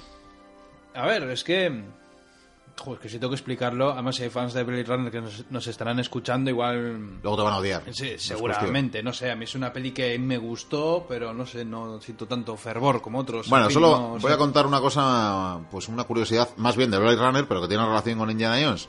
Eh, estuvieron dudando entre muchas opciones para elegir actor y en ese momento pues el hombre de moda era Harrison Ford, que participaba en Indiana Jones y en la Guerra de las Galaxias, ¿no? bueno, Blade Runner había, una lista de unos actores de la hostia. Sí, ciertamente. Bueno, pues el caso es que finalmente fue Harrison Ford el elegido. ¿Qué fue lo curioso? Pues que en el guion de Blade Runner, que también tuvo sus eh, dimes y diretes y sus cambios y sus modificaciones infinitas, incluso mientras rodaban la película cambió, pues el caso es que el personaje debía llevar sombrero detective que aparece en la película, el protagonista, debía llevar sombrero. Pero, como el protagonista acabó siendo Harrison Ford, les parecía que se iba a parecer demasiado al personaje de Indiana Jones. Y por tanto optaron por hacer desaparecer ese sombrero que debía llevar. Así que la culpa de que el protagonista de Blade Runner no lleve sombrero la tiene Indiana Jones. Pero la cosa es, ¿Harrison Ford en Blade Runner al final es un replicante o no? Bueno, pues eh, todo apunta a que sí. Al final creo que no van a hacer la segunda peli. Todo apunta a que sí. No, eso, eso Se ha metido Ridley Scott en hacer la segunda de Prometheus. Bueno, pues eh, la veremos. No, no, genial, a mí me encantó, vamos. La veremos a ver qué tal. Bueno, qué cositas. Eh, más localizaciones. Bueno, aparte en Estados Unidos y en otros sitios, pues grabaron también, como bien has apuntado antes, en, Petra, en Jordania. Hmm. Y para ello, pues mira, tuvieron la suerte, te diré, de alojarse en el Palacio de la Familia Real de Jordania durante cinco días. De la propia familia real les acompañó el rodaje durante un par de días. En fin, que, qué maravilla rodar por ahí, que te agasajen de semejante manera, ¿no? Pues sí, de verdad. Estaban cuidados, la verdad. Bueno, pues tenemos cómo aparece ese templo de Petra maravilloso, cavado en la roca. Y el reino de los nabateos. Como bien sabemos, sí, como bien sabemos, eh, solo aparece la fachada. Luego todo lo que transcurre en el interior está grabado en, estudios, en platós. en un plató. Efectivamente. Solo la vemos en la entrada cuando entran y cuando salen y ese humo que echan al final en efectos especiales desde la puerta porque se supone que se ha derrumbado todo al final, ¿verdad? Bueno, pues... Eh, de hecho, si tú vas a Petra y cruzas esa puerta, lo que te encuentras es otra cosa bien distinta. Eso es. Lo que sí podemos decir es que, sin lugar a dudas, eh, el aparecer en esta película de Indiana Jones hizo de Petra un lugar mucho más conocido. Es que yo creo que por eso lo eligió Spielberg. Porque era conocido, pero no demasiado. Y es tan impresionante, porque eso, está, está trabajada esa piedra, o sea, lo, es que es una montaña. Pues y toda esa entrada está trabajada ahí con martillo y cincel o lo que tuvieran a mano. Una cosa maravillosa. Pues sí. Vale, vamos a contar alguna curiosidad más y vamos afrontando el final porque la verdad que el tiempo se nos echa encima. Pero si ya no hay tiempo, Miquel. No, no, ya no tenemos ese límite de tiempo, pero la verdad que hay que mantenerse, si no... En fin, ¿qué diremos? Pues el doble de Indiana Jones, el doble de Indiana Jones que es Vic eh, Armstrong, eh, decía... ¿Tu primo? Sí, sí, es el mismo. Eh, decía que la escena más complicada que había tenido que tener eh, fue convencer a Ford de que le dejase hacer algunas escenas. Y esto, con esto quiero decir que el propio Harrison Ford, creo que lo hemos comentado en las anteriores, se empeñaba en hacer muchas de las escenas de riesgo. Eh, creo que el propio salto del caballo al tanque sí. Eh, creo que quiso, no, quiso, quiso hacerla él, o sea, planteaba hacerlo él a un salto de más de 3 metros, creo, y planteó hacerlo él, pero finalmente la hizo este, este extra, este doble, este especialista, Vic Armstrong, que por cierto, en fotos, si les ves en fotos al lado, la verdad es que eran parecidísimos. Es el extra, el, especialista ideal para todo director, porque es que le pueden rodar media cara por lo menos de perfil, que parecía exactamente el, el hermano gemelo que los padres nunca quisieron. El hermano gemelo sin, sin ir más lejos. Bueno, como he dicho antes, Alison Doddy, que era la, actriz protagonista también, eh, ese personaje de Snyder, eh, pues eh, no se quedó atrás y también afrontó sus riesgos y estuvo dispuesta a hacer de todo. Pero bueno, vamos a alguna cosita más. ¿Qué podemos ver? Ya te he explicado al principio, esto es una curiosidad eh, breve, pero bueno, es muy curiosa, como te digo. Te he explicado al principio como lo de la mansión, un castillo del norte de, Escocia, así, donde se iba, donde iba a transcurrir la película. Eh, bueno, sí, al final aparece un castillo, que está en Austria en este caso, pero quiero decir que el propio guion, uno de los borradores, hablaba de que mm, transcurriera en, en, una fortaleza de este tipo en una mansión que llegaban a plantear, el propio Lucas se lo planteaba así como una mansión embrujada, fíjate, y lo llegaron a descartar. Spielberg lo veía fatal porque además ya había hecho Postergeist y le parecía, en fin, que, se iba a repetir algunas cosas, no quería. Brujas, no. No, mucho nos iba a parecer en todo caso. ¿no? Bueno, en todo caso, eh, hay también una, una cuestión muy graciosa que es que Spielberg al principio le parecía que lo del Grial no, no le gustaba. Entre otras cosas, porque le recordaba demasiado a la película de los Monty Python, en la que aparece los, caballeros. de la mesa cuadrada. Eso es, sí, sí. Bueno, que de hecho. ¿En qué se eh, parece? A ver. no, bueno, no solo eso. ¿Sabes lo que pasa? Que, eh, si mal no recuerdo, la película en inglés tiene un título que es Los caballeros del santo. en la búsqueda del santo grial, algo así. La ah, traducción, o sea, el nombre que se le ha puesto a la película de los Monty Python en castellano es muy diferente. Entonces, el, Santo Grial aparece en el nombre de la película en, su versión original. Es por eso yo creo que le, parecía que era demasiado. En todo caso, le parecía también demasiado esotérica a la historia del Grial en tiempos modernos y bueno, no le, no le, no le apetecía hacerla así. Bueno, finalmente llegaron a ese acuerdo y así acabó el guion que, no obstante, tuvo, tuvo desarrollo, yo creo que hasta final de rodaje. Bueno, se puede comentar también que una vez que habían terminado de grabar, visualizaron la cinta, visualizaron la película y se quedaron con la sensación, estaban ahí en marzo del 89 y se quedaron con la sensación de que la película adolecía, carecía de bastantes, de suficientes escenas de acción. Y fue, así, y fue así como acabaron grabando la escena de la moto y el sidecar. ¡Anda! O sea, que no van en la lancha, como decía el padre. Eso es. Pues la, escena de la moto y el sidecar está muy bien. Pues sí, que por cierto está grabada cerca del rancho Skywalker. ¿Qué me dices? Un rancho de los de Lucas, vaya. y te diré que ni Lucas ni Spielberg estaban muy convencidos de meter esa escena en la película, pero que hicieron un primer pase ante, ya sabes que las películas, sobre todo antes, no sé si siguen haciéndolo, hacían un primer pase de la película ante el público y luego modificaban alguna cosa, si era posible, pues parece que tuvo buena acogida la escena y al final la dejaron, pero ninguno de los dos estaba estaba muy convencido. Las motos que hace una especie de justa medieval con el alemán que también va con la moto, con la BMW. Pues sí. También otra curiosidad, precisamente en ese castillo tenemos como cuando entran, se intenta hacer pasar por un coleccionista de arte o algo así que quiere ver tapices en el castillo. Y el mayordomo le acaba diciendo que si él es un lord escocés, eh, él es el ratón, Mickey. el ratón Mickey Mouse, ¿verdad? Bien. Eh, curiosamente en el guion original había un nombre diferente y, creo que hubo hasta, hasta más opciones, ¿no? Pero la primera, parece que la primera opción en el guion era nombrar a Jesse Owens, que era el eh, corredor de raza negra, si mal no recuerdo, el que, ganó, los... que ganó los Juegos Olímpicos eh, de Berlín y por tanto eh, humilló a Hitler de alguna manera ahí en el 36 y por tanto para la época tenía sentido nombrarle y que ese mayordomo pues eh, hiciera semejante mención. ahí se vio Corea la raza más fuerte. Ah. Sí, entonces finalmente pues eh, les pareció que en tiempos actuales, o tiempos actuales para el año 1989, no iba a ser tan conocida y por tanto pues eh, descartaron eh, esto eh, y acabaron poniendo a, Mickey Mouse, ¿verdad? ¿Qué de cosas sabes, Mickey? ¿Tienes más por ahí? Sí, otra pequeña curiosidad es cuando se reencuentran Indiana y su padre, cuando lo rescatan en el castillo entrando por la ventana y tienen esa escena del jarrón. Ah, qué maravilla. Bueno, escuchémosla. Escuchémosla.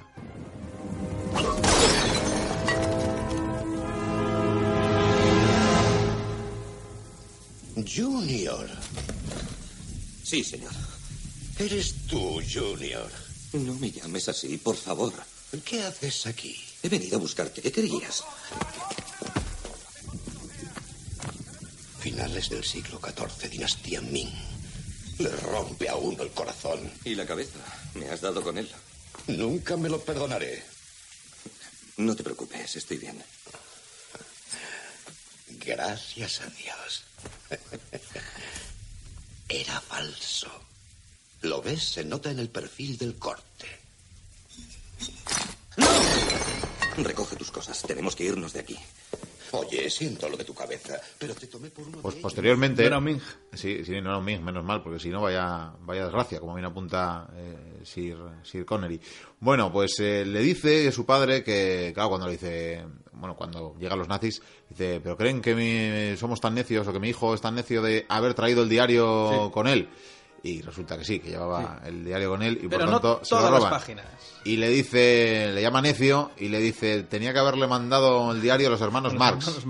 Bueno, pues eso tiene cierta realidad eh, oculta. ¿Qué me dices? Sí, sí, tiene cierta curiosidad, que es que el propio Harper Marx dice en su biografía que en algún momento de su vida tuvo que enviar de forma ilícita, de forma ilegal, documentos importantes desde territorio ruso para impedir que tropas enemigas se apropiaran de ellos.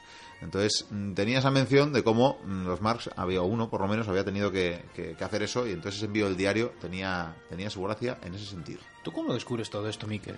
Pues leyendo mucho y viéndome los documentales de las películas. hay que ver, ¿eh? Claro, bueno. Es más cómodo así, ¿eh? Si te parece, nos vamos a ir ya fase final hacia las inexactitudes históricas hay inexactitudes históricas. Hay unas pocas y luego podemos terminar quizás hablando muy, muy, muy, muy poquito del Santo Grial, porque la verdad es un mito del que tanto se ha hablado y tan poco, mm, tan poca realidad hay.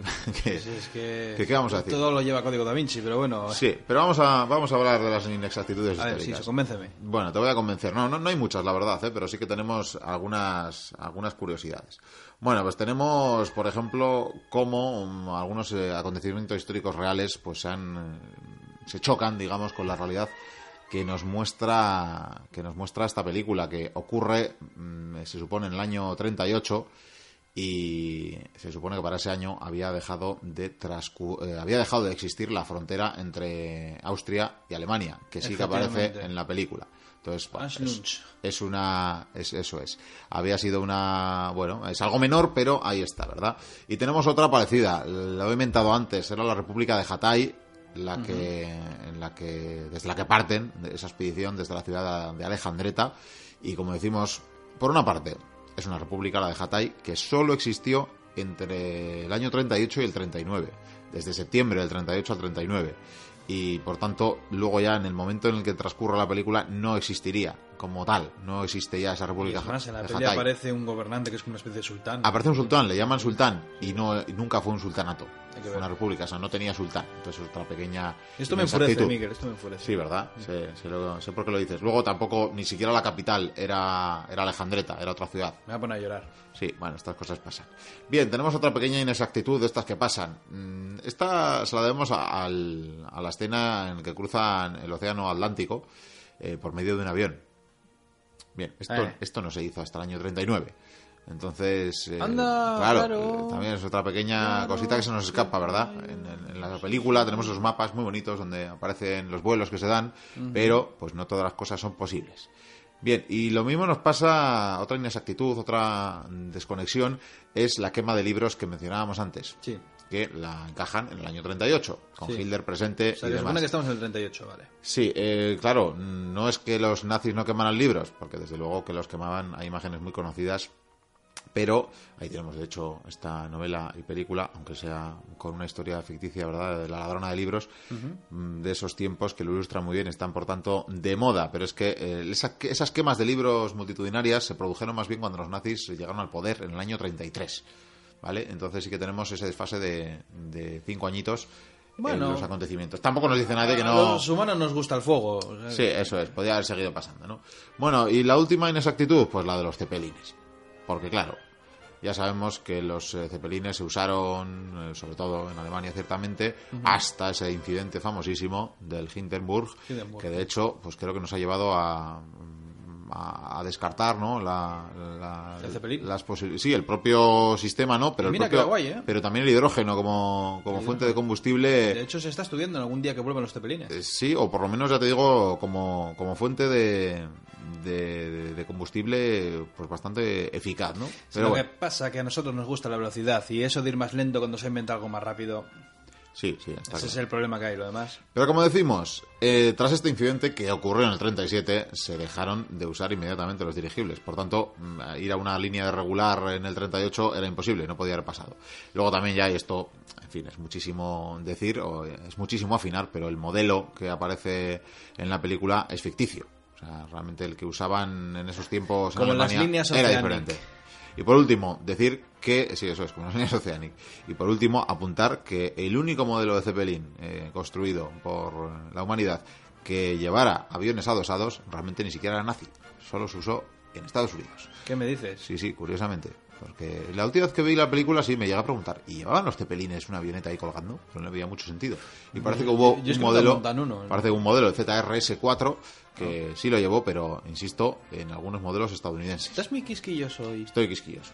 Y por último, pues eh, qué decir, que tenemos, aunque ya hemos dicho que el protagonista de verdad de la película es la relación entre el padre y el hijo, que tenemos como Indiana finalmente eh, bueno, llega a decir a los custodios del Santo Grial que él está buscando a su padre y cuando finalmente en el templo, eh, una vez muerta ya la doctora Snyder, Elsa Snyder, porque ha tenido, ha sentido la codicia, ¿verdad? Como si fuera el anillo único, pues en este caso el Santo Grial. Hombre, se supone que es mejor. Sí, y acaba, acaba cayendo en, eh, en el abismo, pues en este caso Indiana, cuando su padre le llama así, cuando le llama por primera vez por su nombre, porque en todo momento para hacerle rabiar le llama Junior, ¿verdad? Pues ya le llama por su nombre y, este ya pues parece que huye de esa codicia, le da la mano. No es que le haga para rabiar, es que es Junior. Bueno, sí, ciertamente. Pero el caso es que, pues bueno, le da la mano. Henry Jones Jr. y era Senior. Y el perro era Indiana. Eso es, el perro que ya sabemos además que era el perro de, Lucas, ¿no? Ya lo comentamos en la, primera película, sí, hablando de la primera película. Entonces tenemos esa, relación, la búsqueda al final es la, la búsqueda de, de, un padre o de un hijo que busca a su padre, eh, que de hecho ha tenido una relación pues inexistente prácticamente en los últimos 20 años y por tanto es esa la relación que busca que el objeto al final es una excusa y que al final ni siquiera recuperan el objeto y tampoco le dan trascendencia. No, pero el padre por lo menos ve al caballero desde lejos. Eso sí. Que yo creo que igual le impactó más que tener el propio Grial en las manos. Bueno, y al final bebe del Grial. En, el fondo podríamos haber pensado, aunque vemos que en la cuarta película ha fallecido, ¿verdad? Porque el poder del Grial no podía salir del sello de las cuatro paredes. si eres del templo, nada. No sé. Bueno, el poder, sí, sí, hablaba. Bueno, había como una excusa. El, maluto este, ¿cómo se llamaba? El, Donovan. El Donovan, eso, o sea, se bebía el grial, pero claro, se tenía que quedar ahí sentado, pues. Hasta que caiga el tercer Rage, como decía. Eso es, eso es, hubiera pasado así. Bueno, pues tenemos cómo es esa, cómo esa relación. Y al final, lo de Santo Grial, pues bueno, ya sabemos, el cáliz que usó Jesucristo en la última cena con sus apóstoles, donde bebieron. O no. O no, bueno. De donde bebieron, por tanto, de su sangre. Y aquí entraría la teoría que se ha ligado tanto, o que tanto ha estado de moda en los últimos años, a raíz del título eh, tan conocido que no voy a mentar, fíjate, de Dan Brown, ya sabrán los mochuelos a qué nos referimos. Ya de antes había sí, sí, era anterior, por supuesto. anterior, por eso hemos tenido denuncias incluso de plagio, ¿verdad? o sea, con el rollo de la sangre real, del legado de Cristo y todo eso. Eso, hablaríamos que no necesariamente tuvo que ser eh, un objeto, un cáliz, una copa, sino que se podía referir al legado crístico, ¿verdad? A la propia sangre de Jesucristo que había tenido eh, pues descendientes y que por tanto había llegado hasta nuestros días la sangre y que por tanto eso era lo que se custodiaba o esa era la búsqueda que podía... El, mito del Grial al parecer surgió a finales del siglo XII, con eso te digo todo. Sí, bueno, tenemos... Que ni se pensaba en ello. Es las que leyendas artúricas le dieron mucho pábulo. Efectivamente, pero fue por Leonor de Aquitania porque estaba imbuida por las cruzadas. Eso es, entonces ahí tenemos como, bueno, pues, eh, bueno, pues sí, pues, caballeresca y, fantasía, ¿verdad? No tenemos mucho más. y luego habría muchas más cosas de la escaldera y lo que pasa que yo creo que el grial es un elemento, es como si en la Edad Media se hubieran puesto de moda, por así decirlo, eh, las santas sandalias de Cristo. Eh, hablamos en definitiva de reliquias. Y para hablar de reliquias, pues qué quieres que te diga, pero yo creo que existen mucho, hay algunas mucho más interesantes. O sea, sin ir más lejos, si quisieran ahora hacer una quinta de Indiana Jones, que creo que la van a hacer, la verdadera cruz de Cristo. Se perdió en las cruzadas. La, cuando Saladino derrotó a los cristianos en los pozos de Jardín, se quedó con la cruz. Y la cruz desapareció. Menos mal que tenemos trozos por todas partes. Eh, hay, trozos para hacer el arca Noé, otra vez. Pero yo estoy convencido que Saladino no la destruyó, porque era una moneda de cambio tremenda. O sea, esa cruz valía más que Jerusalén. Por decirlo. Y hay muchos otros elementos. Sin ir más lejos, la, lanza del destino. Hablamos de la lanza de Longinos que se llama así porque el romano que al parecer atravesó el costado de Cristo se llamaba Longinos. Que lanzas hay eh, tres. Sí, y hay quien también afirma que no es una lanza en sí, o que no era una lanza. Mm. De todas maneras, estos elementos que te he dicho, los alemanes fueron a por ellos. No olvidemos que, por ejemplo, eh, eh, bueno, la, mano derecha de Hitler fue a Montsegur. Efectivamente. buscando el Grial, que están convencidos que estaban allí. En fin, los sacerdotes de la zona decían, ¿qué hacéis aquí? No se sabe si esconde secretos o no. Una puerta al Ministerio del Tiempo parece ser que sí tenían. sí, verdad, eso hemos visto en la serie de ficción de televisión española. Sabemos también que Hitler se, bueno, llegó a lograr también supuestamente una de las lanzas. De las tres lanzas conocidas, creo que son tres, de, las que he dicho yo, la de Longinos, en la, lanza del destino, que supuestamente aquel que la tenga vencerá todas las batallas. Luego, qué casualidad, esa lanza fue a caer a manos de Patton, que estaba ido de la olla. Eh, es que esto es para contarte misterios de la historia. Sería una mezcla de misterios y de cachondeo histórico. Pues nada, lo haremos, o si no, veremos a ver de qué va la quinta película de y, y no olvidemos que buscaron el arca, que ya lo nombramos en su momento. Por supuesto. el arca, eh, a saber, era un poder terrible. Y no me extrañaría que también hubieran buscado otro tipo de reliquias. No olvidemos que, aparte, no sé si llegaron a buscar la cruz de Cristo, la verdadera cruz al igual que hizo Santa Elena, pero desde luego, por ejemplo, buscaron el martillo de Thor, no te lo pierdas. Y como no lo encontraron, decidieron construir un martillo de Thor. Es otro de esos proyectos oscuros, extraños, como el cable del proyecto Andrómeda. Sí. Es que es inagotable lo que tiene. Inagotable, sí, sí. El esoterismo nazi da para mucho. Y luego, pues lo de que te bebes, bebes agua del cáliz y tienes la vida eterna, pues no tiene mucho sentido. Es, como... Quizás si es agua de Bilbao, pero eso ya. No sé. como si coges el pañal de Cristo y te lo frotas en la cara y pues eres inmortal también. Pues es que es un poco también como el mito de la, de la fuente de la eterna juventud, por ejemplo, de Ponce de León. Es un mito. Efectivamente.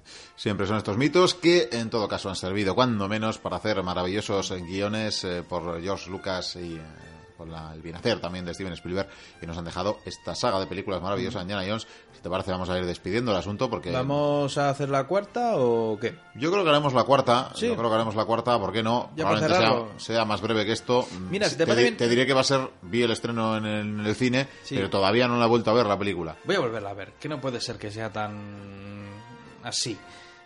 Fíjate qué fino que he dicho así. Y la vi y dije, pero ¿por qué una nevera te puede proteger de una explosión nuclear? A ver, o sea, es que vamos, en Hiroshima y Nagasaki, si le das a, cada habitante una nevera, hubieran... Pues se hubiera protegido muchísimas vidas, una maravilla. Hay que reconocer que mantiene algo de espíritu en las persecuciones y tal de Spielberg, pero bueno. Si es lo que podemos hacer es una tertulia sobre la cuarta entrega, pero ¿qué te parece si en lugar de hablar de la peli y poco del misterio, lo hacemos al revés? Hablamos un poco de la peli, pero nos centramos en el misterio que, claro, la gente ve la peli y piensa que, bueno, me imagino, otros no, que, es todo ficción o tal, pero no, hay cierta realidad en el asunto. Luego tienen patadas históricas a, a mansalva, ¿verdad? Pero... A, Cacor lo llaman a Cator, no sé por qué, luego los cadáveres de cristal son de Alien, y en fin, bueno, y hay naves, en fin yo creo que hay cosas muy interesantes que se podrían comentar. Además, mira, cambiamos de territorio y nos vamos a América. Pues así lo haremos, porque además, bueno, ya lo hicimos también hablando del Arca de la Alianza, que la acabas de mencionar también. Al hablar de la primera película, pues haremos lo propio, hablando en este caso más de los artefactos y de los misterios que eh, podemos enlazar al guion de la cuarta película, que parece ser no última, porque habrá quinta, pero esa ya hablaremos en un futuro más lejano. Efectivamente. Cuando, cuando se estrene. Si te parece, vamos a despedir. Cabalgamos. No, no vamos a cabalgar. Yo creo que te voy a poner una de las pruebas, porque qué menos ya que ah. estamos aquí en las puertas de. Y mira que en estas tertulias no solemos hacer estas cosas, ¿eh? No, no, pero bueno, hoy se me ha ocurrido.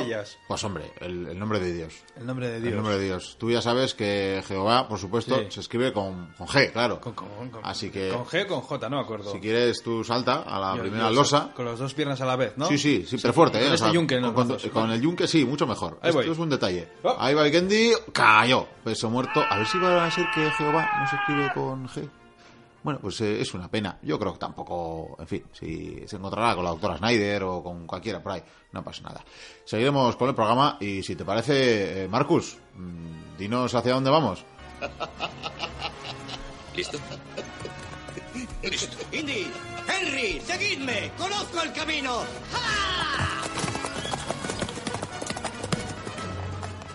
Se perdió en su propio museo. ¿Mm? Ah.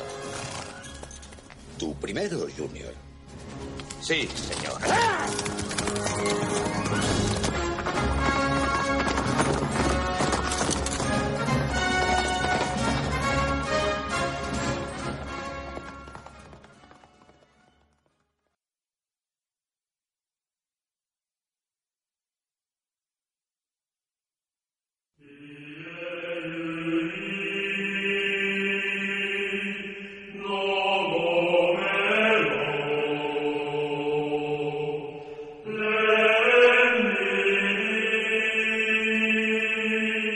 Tiempo ya del monográfico, en el que hoy vamos a contar con uno de nuestros colaboradores más prolíficos, con Pello Larrínaga, que le tengo presente en el estudio y vamos a abordar la falta de tolerancia que se ha vivido durante muchos eh, siglos. Seguimos teniendo hoy, a día de hoy, diferentes eh, formas, estas eh, discriminaciones en ocasiones, pero desde luego se han dado a lo largo de la historia y a lo largo y ancho del mapa.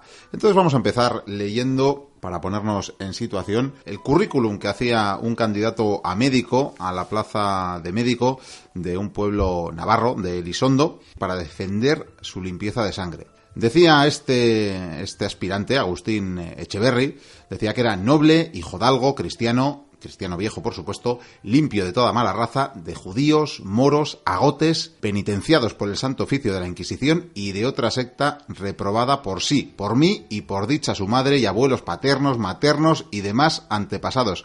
Vaya currículum, ¿verdad, Pello? Sí, en efecto. Bueno, bienvenido y vamos a hacer repaso, vamos a hacer repaso, porque creo que todos los oyentes estarán al tanto de, algunos eh, de estos estamentos que mentábamos, eh, judíos, moros, nos pueden sonar más, ¿verdad? Esto de la Inquisición también, pero esto de los agotes... Esto de los agotes es algo que, bueno, a los que nos hemos criado un poco en, el entorno cultural vasco, pues nos suena bastante, pero yo creo que es un fenómeno muy desconocido fuera, fuera de esta tierra. Vamos a empezar diciendo que eh, los agotes es un fenómeno hoy en día un, poco extraño, porque fue un tipo de exclusión que aparentemente se denomina como misteriosa.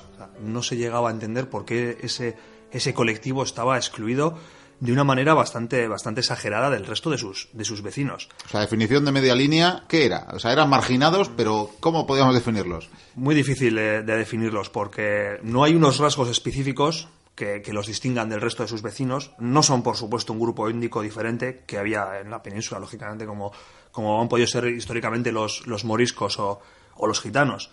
Eh, eran cristianos, cristianos que seguían los dictados de la Iglesia Católica, hablaban la misma lengua que sus vecinos, en este caso hablaban en, en euskera y hablaban en, en castellano en la vertiente sur de los Pirineos, y en francés en la vertiente norte. Y tenían todas sus costumbres locales no, no había no, no había no había nada que les diferenciase a, simple vista. Eran los propios vecinos quienes discriminaban. No tenían derechos vecinales estaban excluidos de ritos religiosos y profanos.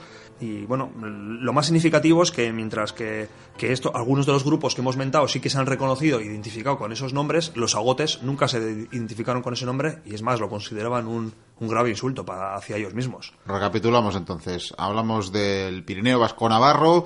También tenemos en el otro lado, en lo que llamamos Iparral, del País Vasco francés. Sobre todo en la Baja Navarra un punto más localizados, definiendo puntos muy concretos, pues el Valle de Bastán, el Roncal, en, la vertiente sur, en lo que sea Navarra. Algunas comarcas de Huesca también fue un fenómeno, no tan pronunciado como fue... O sea, llega a algunos pueblos de Aragón también. Eso es, Aragón también llegó, y en la parte de Iparralde, en el País Vasco francés, sobre todo en la Baja Navarra y concretamente en la, en la región de Baigorri.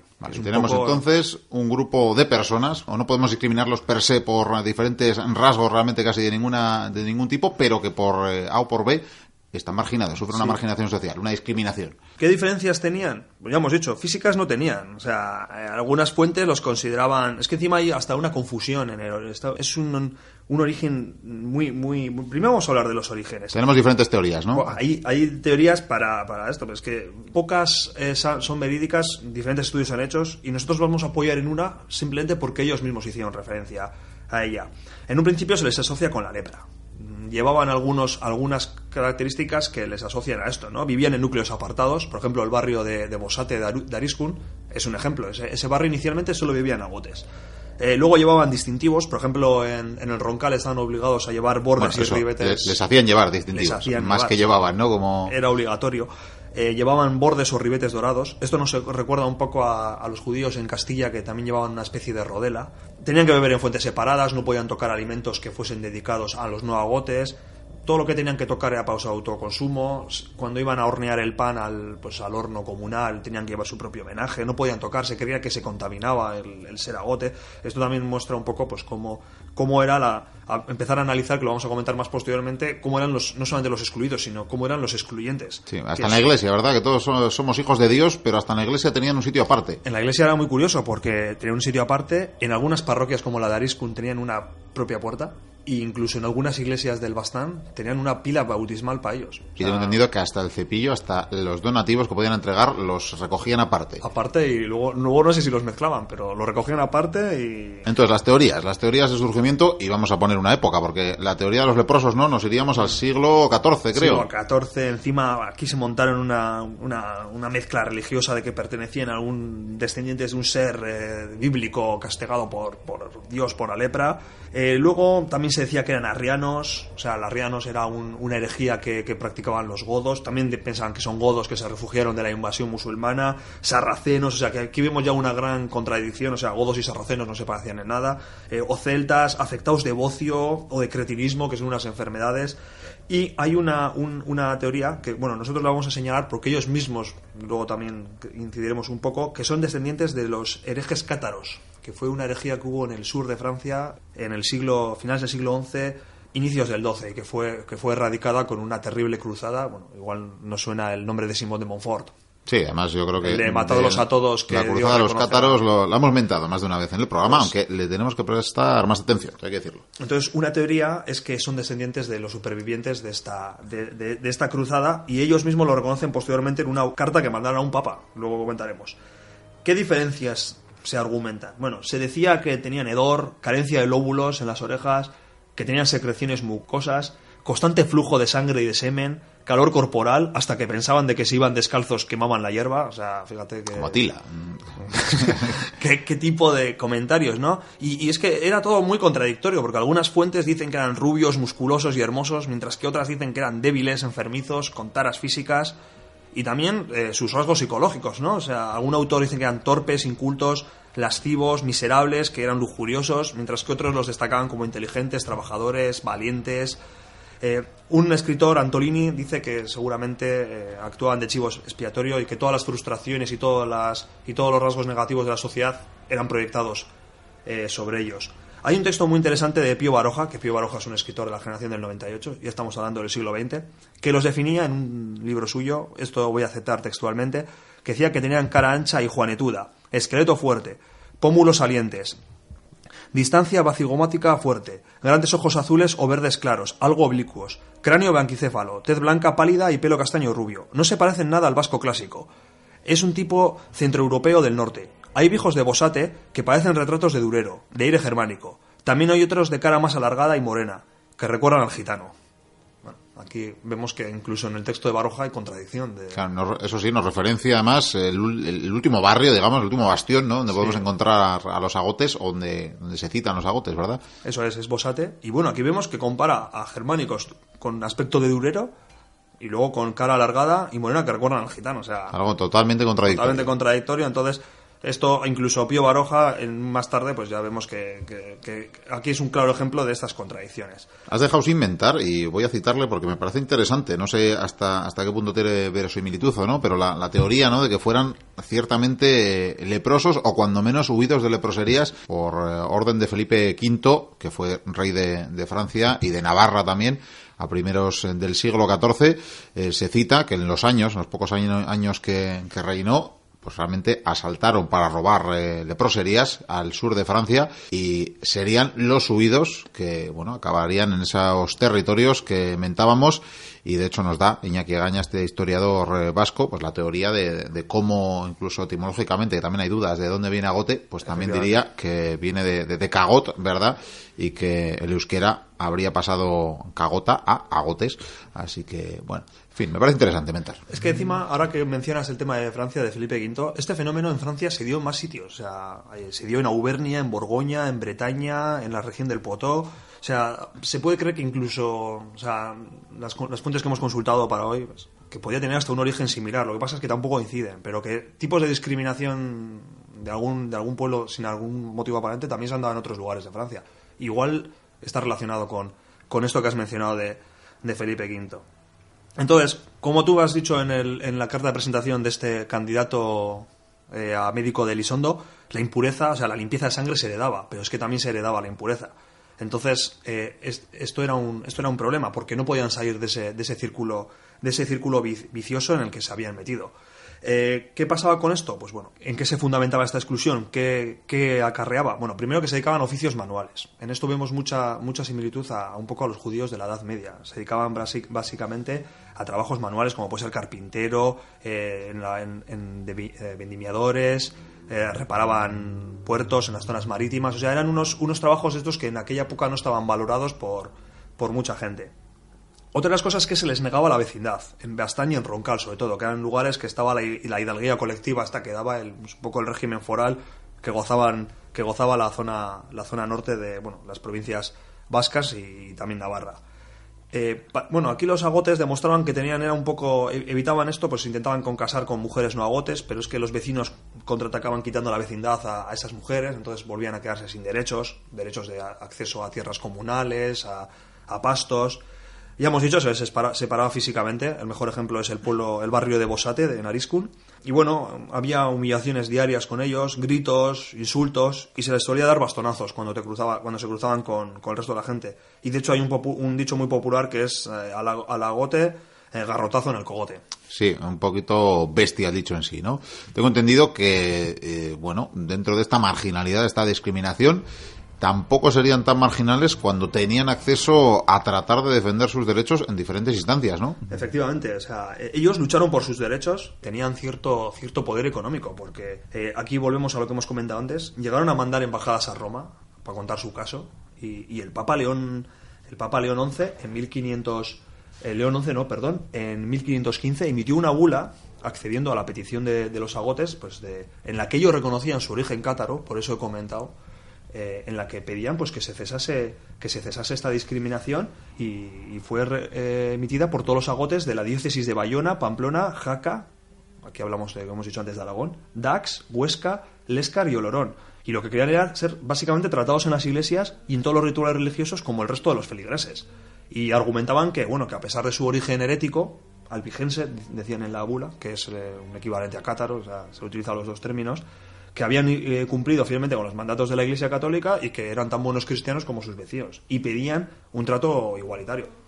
A lo que el Papa accedió emitiendo esa bula y que el emperador Carlos, pues consiguió, o sea, la aceptó como tal. Esto provocó que Navarra, que acaba de ser incorporada a Castilla unos pocos años antes, pues se aplicase. ¿Qué pasa? Que en las zonas medias de Navarra, cerca de Pamplona, por decirlo, eso se aplicó. Y la discriminación de los agotes desapareció básicamente en pocos años. Y de hecho, apenas un par de años después, ¿verdad? En el 17, las propias Cortes de Navarra también sancionarían eh, la eliminación de esta discriminación. Pero esta esa, esa sanción no llegó a estos, a estos valles más ubicados, más aislados en el norte. De hecho, multaba con 500 ducados a quienes marginaran a, los agotes. Pero el problema es que estaba tan institucionalizado en algunas zonas que nunca llegó a ser aplicado. Para desgracia de sus convecinos de la vertiente norte de los Pirineos, que al final, a pesar de esa frontera que puede ser eh, los Pirineos entre dos estados, eh, siempre se ha visto que, que era una frontera para esa gente un tanto artificial, lo malo es que ellos, como estaban enfrentados con Francia, no aceptaron esa bula y su discriminación en Francia siguió pues hasta bien entrado el siglo, el siglo XVIII. Primero Luis XIV intentó eliminarlo, pero eh, emitió una serie de normas, pero pasó como en los valles del norte de Navarra, que no se aplicó y bueno, en, en Francia pues, eh, tuvo, estuvo, esta discriminación estuvo hasta la Revolución Francesa. El grado de discriminación variaba según el valle o la época. Hay registros que dicen que, pues, que había vecinos de Isaba que se habían tirado durante 10, 10 o 15 años sentándose con sus vecinos en la, en la, en la iglesia con ellos y que de repente pues les, les daba algo y los mandaban debajo del coro, que era un sitio habitual de ellos. Bonito pueblo, por cierto, estuve hace poco. y bueno, esto significa, eh, se, se, enlaza un poco con la teoría que hemos comentado de que eran un poco el chivo expiatorio. Igual esto se asociaba con momentos en los que había algún problema en, en las localidades y ellos pagaban los, los platos rotos. Eh, también quiero indicar que eran un grupo poblacional bastante, bastante grande. O sea, en el siglo XVI, Bosate tenía entre 300 y 500 eh, habitantes. Que en aquella para época, la época no estaba mal. No estaba nada mal. Algo de un barrio, además. Sí, sí, era un barrio de Ariscun. Y la comarca Bajo Navarra de Baigorri en torno al 10% de la población. O sea, no estamos hablando de que eran... Sí, no era una minoría... No era una minoría muy poco significativa, o sea, era importante. Y encima que, que hemos dicho, que tenían unos oficios que les daban una, una importancia económica a pesar de estar, de estar excluidos. Eh, el proceso de integración, ¿cómo se dio? Porque lógicamente hoy sabemos que esto ya pues no, no se da. Bueno, antes de integrarse, me vas a permitir citar, por ejemplo, que, en, que casi en el siglo XVIII, en 1698, las Juntas Generales de Guipúzcoa llegaron a expulsarles también oficialmente del territorio. Los consideraban indeseables. Esa fue la excusa oficial. Precisamente ese es un poco el fenómeno por el que no se dio en, en Guipúzcoa, es que fueron expulsados. Literalmente. por eso, el, igual el grado de discriminación no ha alcanzado tanta repercusión como alcanzó en en, el norte de Navarra precisamente por, por ese hecho. Volvamos a la integración. La integración, pues bueno, en la segunda mitad del siglo XVIII también es cierto que ya los aires en Europa cambian, ¿no? La ilustración pues hizo que, que, la, que esta discriminación se relajase bastante. En Francia, en la zona francesa, la Revolución Francesa fue determinante. Eh, ya hubo un poco el ya sabemos cuáles son los lemas de este, de este evento histórico, pero lo que más hizo fue la integración de los eh, agotes en las propias tropas revolucionarias. Entonces se comportaron un poco de manera, de manera igual a sus, a sus vecinos, aparte de todos los, eh, todos los decretos que había para, igualarles. Y eso provocó que, bueno, poco a poco, prácticamente en unos pocos años, lo que había costado hacer en siglos se esfumase en pocos años. ¿Qué pasó en, la vertiente sur? O sea, lo que sería en los valles ya mencionados pues que ya sabemos todos que en, España la implementación del Estado liberal fue muy tardía comparada con, otros lugares de Europa, y sobre todo en estas zonas tan aisladas. En 1842 todavía encontramos sentencias en las de Pamplona en las que se obliga a la parroquia de Ariscun a no discriminar a, los agotes en la iglesia. Vamos a seguir en, este, en esta localidad porque hasta principios del siglo XX se mantuvo esta separación en la iglesia. O sea, a principios del siglo XX, estamos hablando de hace 100 años, eh, un poco más. Eh, otro dato curioso, esto igual algún vecino nos, nos corrige, pero hasta mediados del siglo XX los vecinos de Bosate no participaban con normalidad en las fiestas de, de Sí, concretamente, eh, mentaba antes a, Egaña y citaba un texto de 1471 que les impedía bailar y jugar con sus vecinos. Esto de las fiestas me imagino que va por ahí y que realmente estuvo en vigor hasta el siglo XX. Hasta el siglo XX, sí. O sea, es que es una discriminación que ha llegado hasta, hasta hace poco. Otro, uno de los motivos que también se argumentan de este fin de la, de la discriminación, principalmente por, este, por esta tardía implementación del Estado liberal con los, la igualdad de derechos que, que ello implicaba, es la depreciación del caserío como, como, forma de vida y comunidad familiar. Ya la agricultura perdió mucho peso en esa zona y sobre todo pues debido un poco al, proceso que, que, dio la industrialización, a pesar de ser una zona remota, es que los trabajos manuales estaban mejor considerados y ya dejaron de ser trabajos marginales para los agotes. Entonces, una vez revisado todo esto, nos lleva a la pregunta de ¿por qué se hizo esta exclusión? ¿Qué es lo que motivaba? Ya hemos dicho que no había unos rasgos, unos rasgos mm, propios. Entonces, esto ha, llamado la atención a numerosos estudiosos. Y, la conclusión que han llegado muchos eh, estudiosos es que había una percepción contaminada en el entorno. Esto se traduce en que, sobre todo en la naturalidad con la que se asumía, con la que se asumía esta exclusión. Y ya lo, ya lo comentaba antes, estos, estos estudiosos lo que dicen es que en este caso no había que poner la lupa en, las personas excluidas, o sea, en los agotes, sino que es que lo que había que analizar era a los, a los excluyentes, a sus vecinos. Y si me permites, Miquel, pues dando un poco vueltas eh, al tema, me he acordado de un experimento que yo creo que, un experimento científico que se hizo, que está un poco en relación con ese tema no, No me acuerdo ni cómo se llama el científico, ni en qué año se hizo, ni exactamente. Lo voy a contar un poco de manera, de manera somera, pero creo que narra lo que un poco e, este fenómeno. Eh, un científico debió meter a una serie de monos, no sé, no sé el número, voy a decir que era seis, y los metió en una jaula. Entonces les dio plátano, le dio un plátano, y cuando todos los monos se tiraron a por el plátano, él lo roció con agua helada. Entonces los monos inmediatamente se, se apartaron. Bueno, algunos siguió con el plátano, pero cada vez que había un, un, plátano, les caía agua helada. Entonces empezaron a asociar que el plátano era cosa mala, un poco como lo de los perros. El condicionamiento clásico. El condicionamiento clásico de los perros de Pablo. Eh, ¿Qué es lo que hizo este científico? Quería analizar qué influencia tenía esto en el grupo. Entonces, poco a poco fue relevando a los monos originales. Metía primero a un mono, quitaba un mono original y metía a uno que nunca. O sea, que no había sufrido la experiencia. Que no había sufrido la experiencia del agua. Entonces, cuando tiró el plátano, los monos originales se quedaron quietos, pero el, pero el, el, que había entrado fue a por él y en ese momento los originales, o sea, los que estaban desde el inicio del experimento, se abalanzaron sobre él y le impidieron coger el plátano, incluso, creo recordar que decía, incluso con agresión, con agresión física. Entonces poco a poco fue relevando a los monos originales hasta el punto de que ya no había ni uno que hubiese recibido nunca agua. Y, nadie cogía el plátano. O sea, el plátano no sabían por qué no se podía coger, pero no lo cogían. Entonces, he hecho una extraña asociación de ideas y creo que esto estaba un poco, un poco en esto. No se sabe qué, qué es lo que pasaba, pero todo el mundo, los vecinos discriminaban a los no porque hay que marginarles, pero les marginaban. Les marginaban. Y, creo que, que una, una, comparación, igual no es eh, la más exacta, pero me ha parecido un poco que se podía asociar esas ideas. Bueno, sí, sí, no, no está mal traído el paralelismo, así que hasta aquí vamos a dejar el, este tema, interesante tema, invitándole a Pello a la próxima visita. Seguimos con el programa.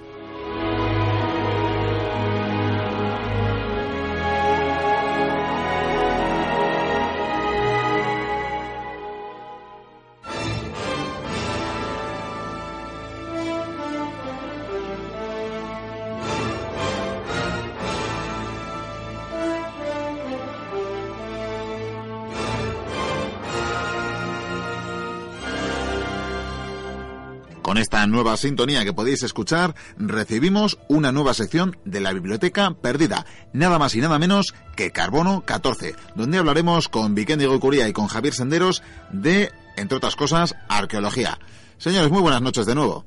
¿Qué nos vais a contar en esta nueva sección? Sí, sí, nos vamos a centrar. Hemos visto que, la gente demandaba contenidos eh, sobre arqueología, yacimientos y demás. Y, Preguntas, sí. Y aquí estamos, dispuestos a, a contarlo. Aunque de todas maneras, aparte de comentar sobre yacimientos arqueológicos y de bueno, el mundillo en general, o sea, no solamente vamos a hablar de los yacimientos, sino igual cómo trabajan las cosas, cómo sacan, muchas muchas cosas. Aparte de todo eso, seguramente contaremos también lo que es la historia en sí de la arqueología, de cómo hicieron esos descubrimientos. Supongo que, tendremos grandes protagonistas y grandes hallazgos. Sí, y con uno de ellos vamos a empezar, quizás uno... El más romántico. El más romántico, el más recordado, el más famoso. Si, algo tiene que... Es el yacimiento más importante Sí, representa toda una cultura, eh, a una civilización. Y, representa la arqueología. Y también a la arqueología. Es un gran hito, ¿no? En la arqueología por por lo que supuso, por lo que supuso y bueno, vamos a, decirlo ya, vamos a hablar de... Sí, ya estoy impaciente. ¿De quién vamos a hablar? Tutankamón y el hallazgo de su tumba. Sí, por parte del señor Howard Carter. Howard Carter, ciertamente un nombre muy conocido en la arqueología. ¿Qué me podéis contar de él? Howard Carter era inglés, ya que su padre era, bueno, era un pintor inglés eh, que vivía en Londres. Sin embargo, este futuro arqueólogo pues viajó a Alejandría a la edad de 17 años y enseguida se demostró que tenía muchas, muchas habilidades en lo que es en el campo de la arqueología. Era un tío, pues, era muy competente. Y empezó poquito a poquito a enamorarse de lo que fue esa cultura antigua egipcia. Es que tenemos que contar que en aquellos tiempos era todo muy romántico. La arqueología era algo muy romántico porque Egipto casi era desconocido. Hablamos que Egipto se puso de moda a raíz de esa invasión que hizo Napoleón con sus tropas a finales ya de ese siglo XVIII y sobre todo tras cuando tras el descubrimiento de la piedra roseta. Al traerla y luego con el tiempo Polión haber descubierto ese idioma, esos jeroglíficos, consiguió desencriptarlos. Sí, abrió todo un mundo nuevo, ¿no? Algo que había estado encriptado, desconocido. De repente todas esas paredes se podía leer lo que ponían. Y lo que ponían eran historias. Eran historias, bueno, legislaciones, leyes, historias de Dios, es que había de todo. Sí, sí, creció un poco, hubo un auge, ¿no? Eh, para tratar de recopilar todo ese conocimiento hasta ahora desconocido. Sin embargo, eh, bueno, en, eh, en, este ya principios del siglo XX, más o menos, eso está muy en auge, pero sobre todo los que son arqueólogos, generalmente la mayoría son millonarios. Es gente millonaria que va con su dinero y se vuelven, por así decirlo, frikis de estas cosas porque se, entusiasman ¿no? con estos descubrimientos. Es algo muy novedoso. Da prestigio. Exactamente. Y lo que hacen es compran un. Bueno, compran. Pagan un dinero para poder excavar en una zona, excavaban y bueno, luego sacaban sus reliquias y bueno, para hacerse famosos, etcétera, o para guardárselas, que esto también tiene mucha tela. Además, si no me equivoco, había un trato por el que ellos pagaban ese territorio y excavaban. Lo que las piezas que se sacaban se repartían entre la mitad para el propio arqueólogo y la otra mitad para el gobierno egipcio. El caso es que en esta época, pues el señor Howard Carter está haciendo sus pequeños pinitos. Por esas fechas había un lord, que era el Lord Carnarvon, que eh, acoge a este chico. Otro millonario. Otro millonario, por supuesto. Mucho dinero tenía. Y acoge a este chico para que empiece a hacer sus más pinitos, por así decirlo, en el campo de la, de la egiptología. Porque ya se empieza a convertir ya en una ciencia aparte sobre la arqueología.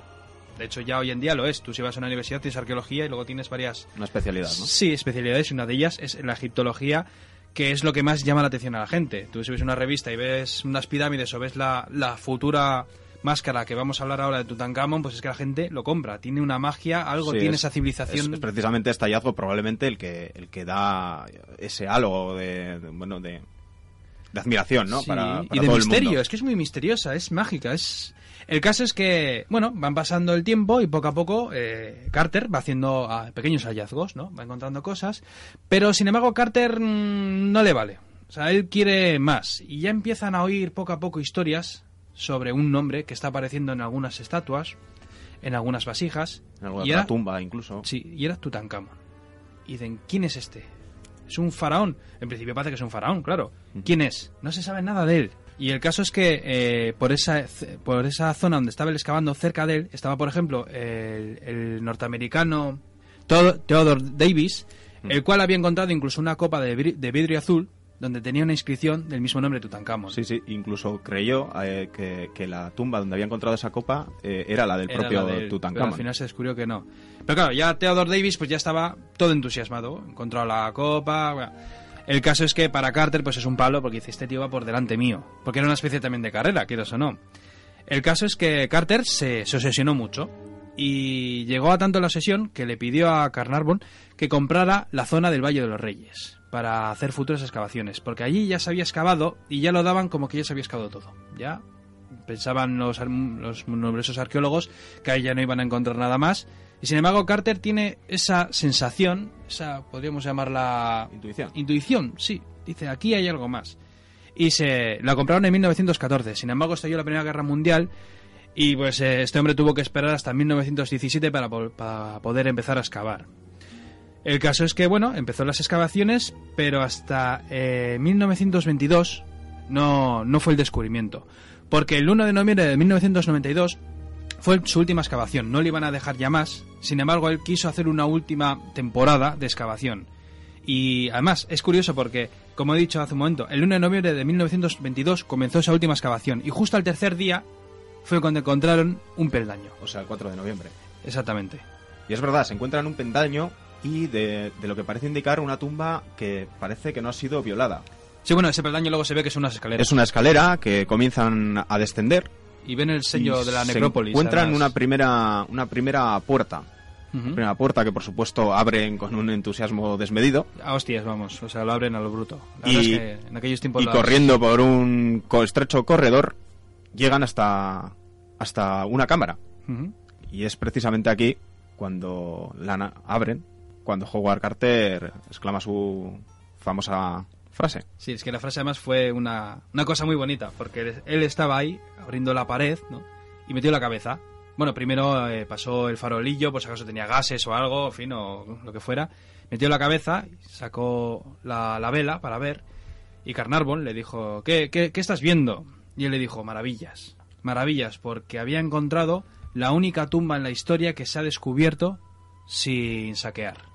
Hasta ahora, los faraones eh, habían siempre hecho sus tumbas y claro, en cuanto se despistaban un poco es que los saqueadores iban a fuego. ¿Por qué? Porque cada faraón que se metía en una tumba y estaba momificado llevaba consigo de todo. Sí, y oro aunque no, aunque se, dice ¿no? que no ha sido saqueada, sí que se sabe que fue reabierta. y además, eh, no, después de. O sea, no muy. pensaron que ya había no mucho más tarde de haber sido eh, cerrada, digamos, o clausurada, ¿no? O sea, sí se había abierto, pero es verdad que se conservaban muchísimos objetos prácticamente intactos, eh, pues desde los 3.000 años de historia que, podía tener el enterramiento. Decir que la tumba estaba compuesta por más o menos eh, por cuatro cámaras, que son eh, pues bueno una antecámara, la cámara funeraria, la del sarcófago, una del tesoro y, la del propio almacén. ¿no? Howard habría llegado a la antecámara que creo que es la, más grande de todas. Y para que os hagáis una idea de, lo que, bueno, empezó a ver, porque él solo intuía lo que luego se encontraría, eh, tened en cuenta que estuvo 10 años vaciando y documentando cada, cada objeto que, había allí dentro. Y es que ascienden a más de 5.000 los objetos que se han extraído de esa tumba, de los que no todos están. Eh, bueno, no sé, todavía no, han sido capaces de sacar las conclusiones relativas a todo, toda esa cantidad de, de, material, ¿no? Que ahora mismo se conserva en su mayoría, creo que en, el Museo de, Egipcio del Cairo. Sí, del Cairo. Y, y bueno, eh, bueno, hay otra cosa que quizás habría que explicar es que pues, los egipcios eh, creían en la vida después de la muerte, ¿no? Exactamente. Entonces dotaban a, sus muertos, sobre todo a, a, estos de alta alcurnia, como podía ser el mismísimo faraón. El faraón que es Dios. De todo tipo de objeto y material que necesitarían en esa futura vida. Exactamente, con lo que podían hacer el viaje. Eso es, que hacer el viaje y luego habitar en esos eh, lugares eh, divinos, ¿no? Entonces, pues eso explica la cantidad de objetos y material diverso que, que, se, que se encontró en esa tumba. Que no es poco. Que no es poco. Eh, un pequeño repaso. pues se encuentran desde muebles cotidianos a objetos, paquetes de comida, incluso camas plegables. Bastones material del, que habrían usado en vida en el propio palacio. Existen, aparecen tronos, hijas taburetes, eh, lechos mortuorios, que era un elemento que se sabía y se conocía por ilustraciones o descripciones, pero que nunca se había encontrado. Y, debe ser algo que maravilló a Carter. Pero lo más impresionante eh, sí, sí, lo más impresionante todavía estaba dentro y todavía no lo habían visto, pero entre todos esos objetos aparece, aparece como os decimos, de todo, desde 400, 400 eh, sabits o estatuillas que representarían a los sirvientes que tendrían en ese, en ese inframundo, en, otra vida, en esa otra vida, y, cajas decoradas con ilustraciones que describían la vida del emperador. Bueno, es algo impresionante, ¿no? Pero vamos igual realmente a, la joya, ¿no? A, la, joya, a la joya, a la estrella de, de, este show de, este, de, esta tumba que nos lo adelantabais antes no esa máscara.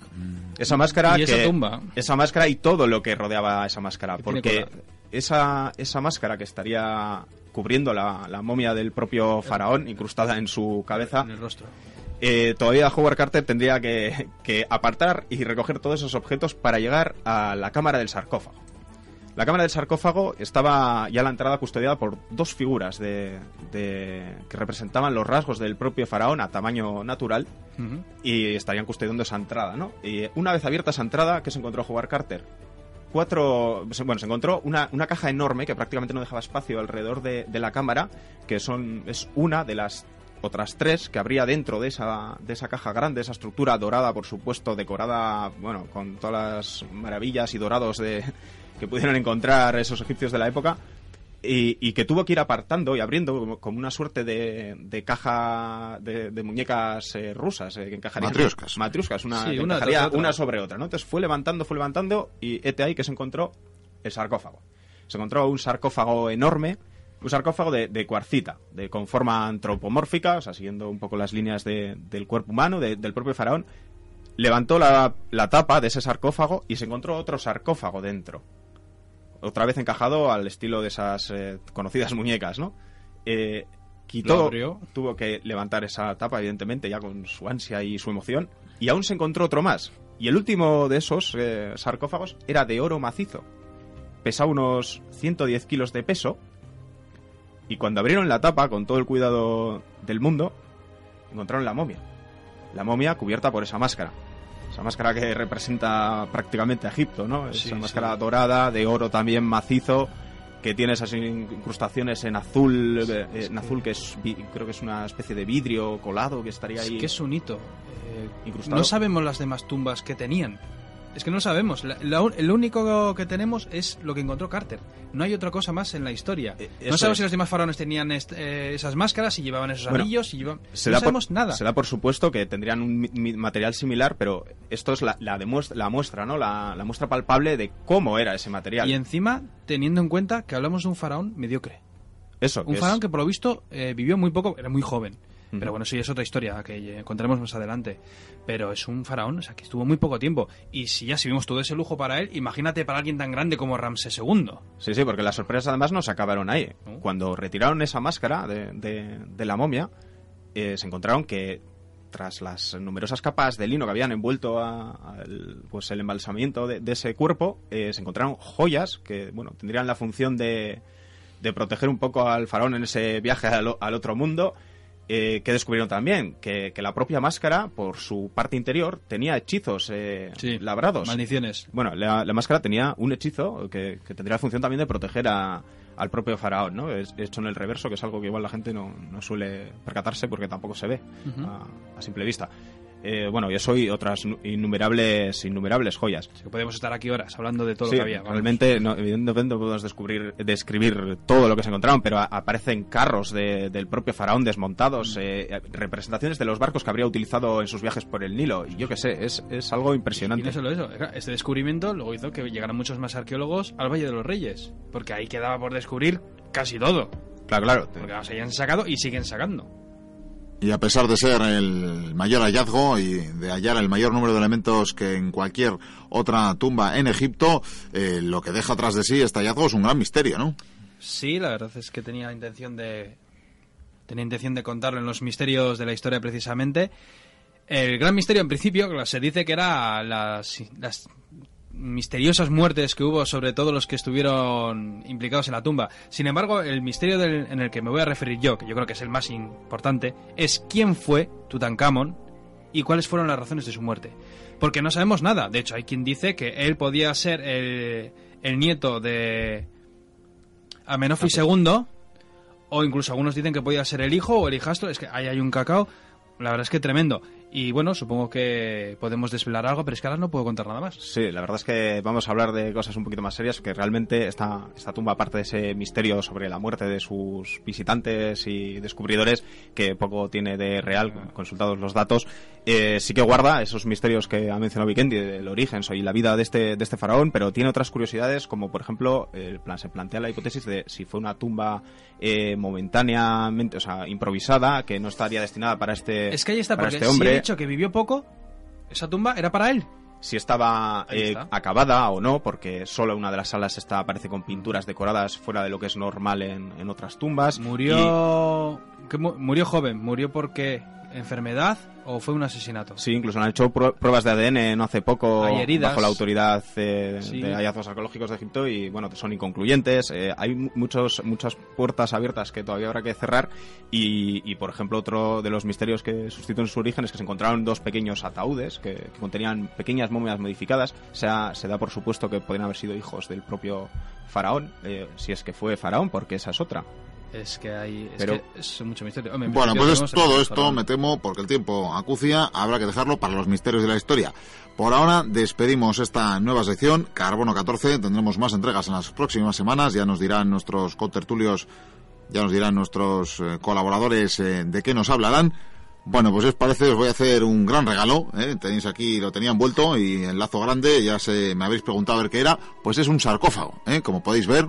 ¿Qué os parece? Qué chulo. Oye, parece espacioso. Yo creo que cabemos los dos. Sí, os, voy a invitar precisamente a probarlo, así que adentro, adentro. Con el pie en la cabeza. Eh, eh, ¡Ah, mi boca! estás viendo un... Ah. Ahí estáis bien, ¿no? Cómodos. Sí, sí. sí, Bueno, pues quizás sea para toda la eternidad, así que relajaros, relajaros. ¿Eternidad? ¿Eh? ¡Eh!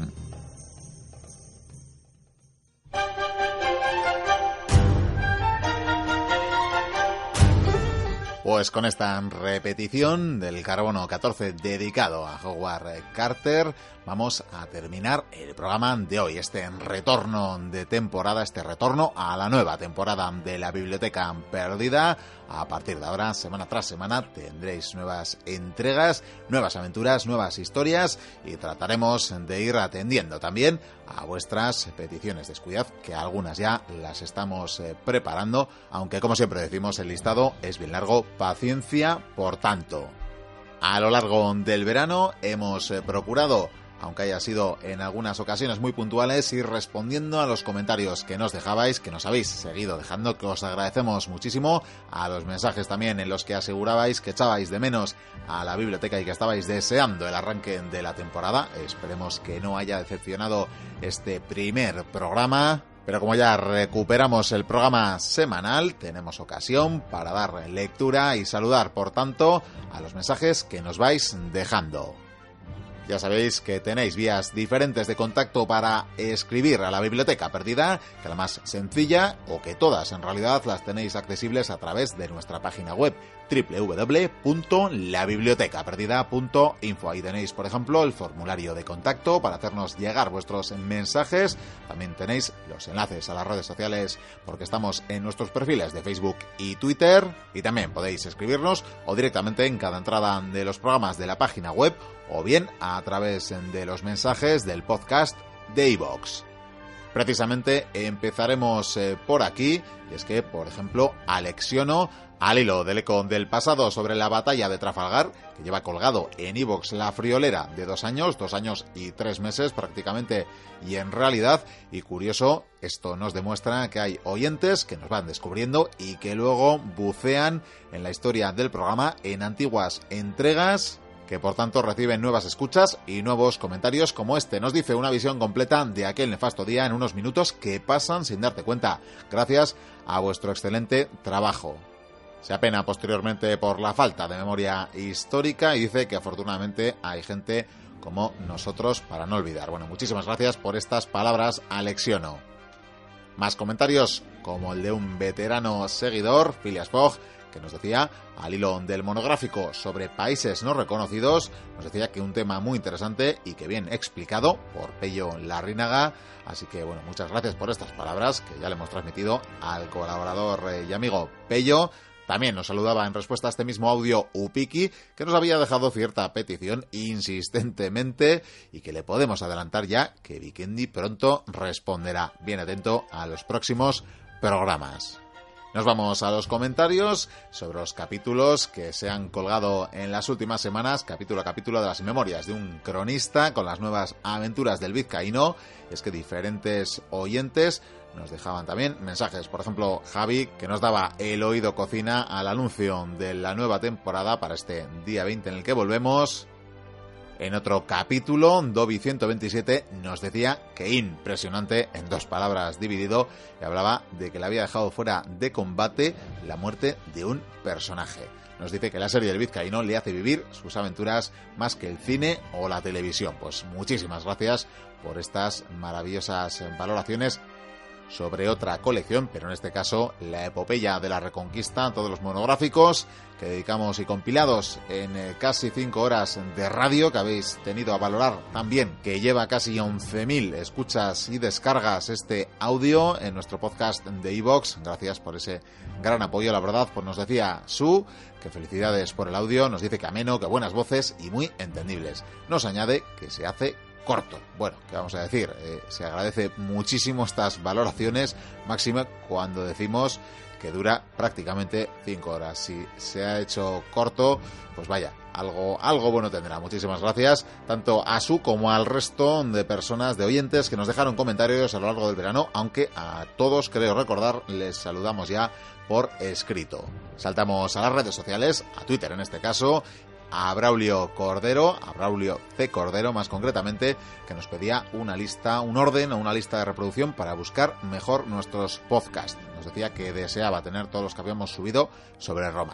Bueno, a más de un oyente a lo largo del verano le hemos eh, derivado a la página web y es que en la página web, insistimos, www.labibliotecaperdida.info podéis acceder, por una parte, a todos los programas completos de la biblioteca, así, por ejemplo, no repetiréis temas en el menú de la izquierda, ahí donde pone secciones, podéis eh, buscar, podéis encontrar programas completos, donde lógicamente están la totalidad de los programas y el resto de secciones podéis ir desgranándolas, podéis ir buscándolas poco a poco. No obstante, existe la etiqueta sobre Roma en la página web y por tanto, si en la búsqueda, si en la búsqueda de la página web tenéis el buscador en la mano derecha, debajo de la parte del logo donde aparecen unos libros antiguos, ahí podéis introducir la palabra Roma o bien eh, sea cualquier otra, Julio César, Marco Antonio, por ejemplo, y podréis localizar todos los audios en los que aparezcan esos temas concretos o personajes concretos en los que estéis interesados. Nos vamos a Facebook, nuestra otra red social, donde por ejemplo recibíamos estos días mensajes de Wallart que ya nos han escrito en alguna ocasión para decirnos que acompañamos sus labores, sus eh, creaciones, de las que además nos mandan una foto y esta vez nos dicen estamos aprendiendo mucha historia a través de vuestros podcasts mientras pintamos. Mil gracias por vuestro trabajo. Bueno, pues gracias a vosotros eh, por seguirnos y ánimo con esas eh, creaciones, con esos grandes murales a los que dais vida y color y esperamos seguir inspirándoos por mucho tiempo. También saludamos a los oyentes que han eh, dejado constancia de las ganas de que tenían que empezar esta nueva temporada de la biblioteca. Por ejemplo, Miquel Maestu, Héctor eh, Prieto o también José Manuel López Ruiz, al que además que, tendremos que saludar especialmente a él y a toda su familia, por supuesto, porque este verano hemos tenido ocasión, no un servidor, pero sí el compañero Vikendi, de conocerle en persona, de pasar eh, por allí, por eh, Jaén, por Martos y haber recibido toda su hospitalidad además de un pequeño obsequio que en eso sí, por lo que me ha llegado, de gusto dichoso cada día. Nos dejaban también mensajes en los últimos días Cristina Botero Salazar, Diego Plaza Leiva y Natalia Loza, a la que saludamos enviando un abrazo a Ecuador. Terminamos saludando a las y los mochuelos que nos han escrito a nuestro correo electrónico, que de paso os recordamos, porque creo que antes lo olvidaba, info arroba la biblioteca perdida punto info. Allá nos ha escrito, por ejemplo, Nayara, nuestro amigo Rubén del Val, desde el país del sol naciente, desde el que además nos ha enviado algo maravilloso todo un trabajo al que le vamos a poner voz y sonido. En los próximos programas podréis disfrutar. Y es que con su firma irá todo un eco del pasado. Ha habido muchos más mensajes a lo largo del verano. Creo que a la mayoría les hemos contestado por escrito. Al resto lo haremos en los próximos días, ya que hemos eh, vuelto a la acción, al trabajo. Y si alguno se nos olvidara, no dudéis en repetir el mensaje alertándonos de nuestro olvido. Y es que tendréis que perdonarnos que el verano ha sido afortunadamente largo, pero todos los mensajes que han podido llegar, quizás algunos haya quedado en el olvido, en una carpeta perdida y no hayamos eh, visto ni contestado. Disculpas por adelantado como decimos, no dudéis en repetir, no dudéis en insistir reenviándonos el mensaje perdido. Nada más que añadir, ha sido un verdadero placer teneros al otro lado de las ondas. Esperamos que nos acompañéis en los próximos programas de esta séptima temporada de la biblioteca. Nos decimos nada más, salvo que seáis muy felices y que volvemos dentro de una semana con más historia, con más epopeya de la humanidad. Hasta entonces, sed muy felices. Agur.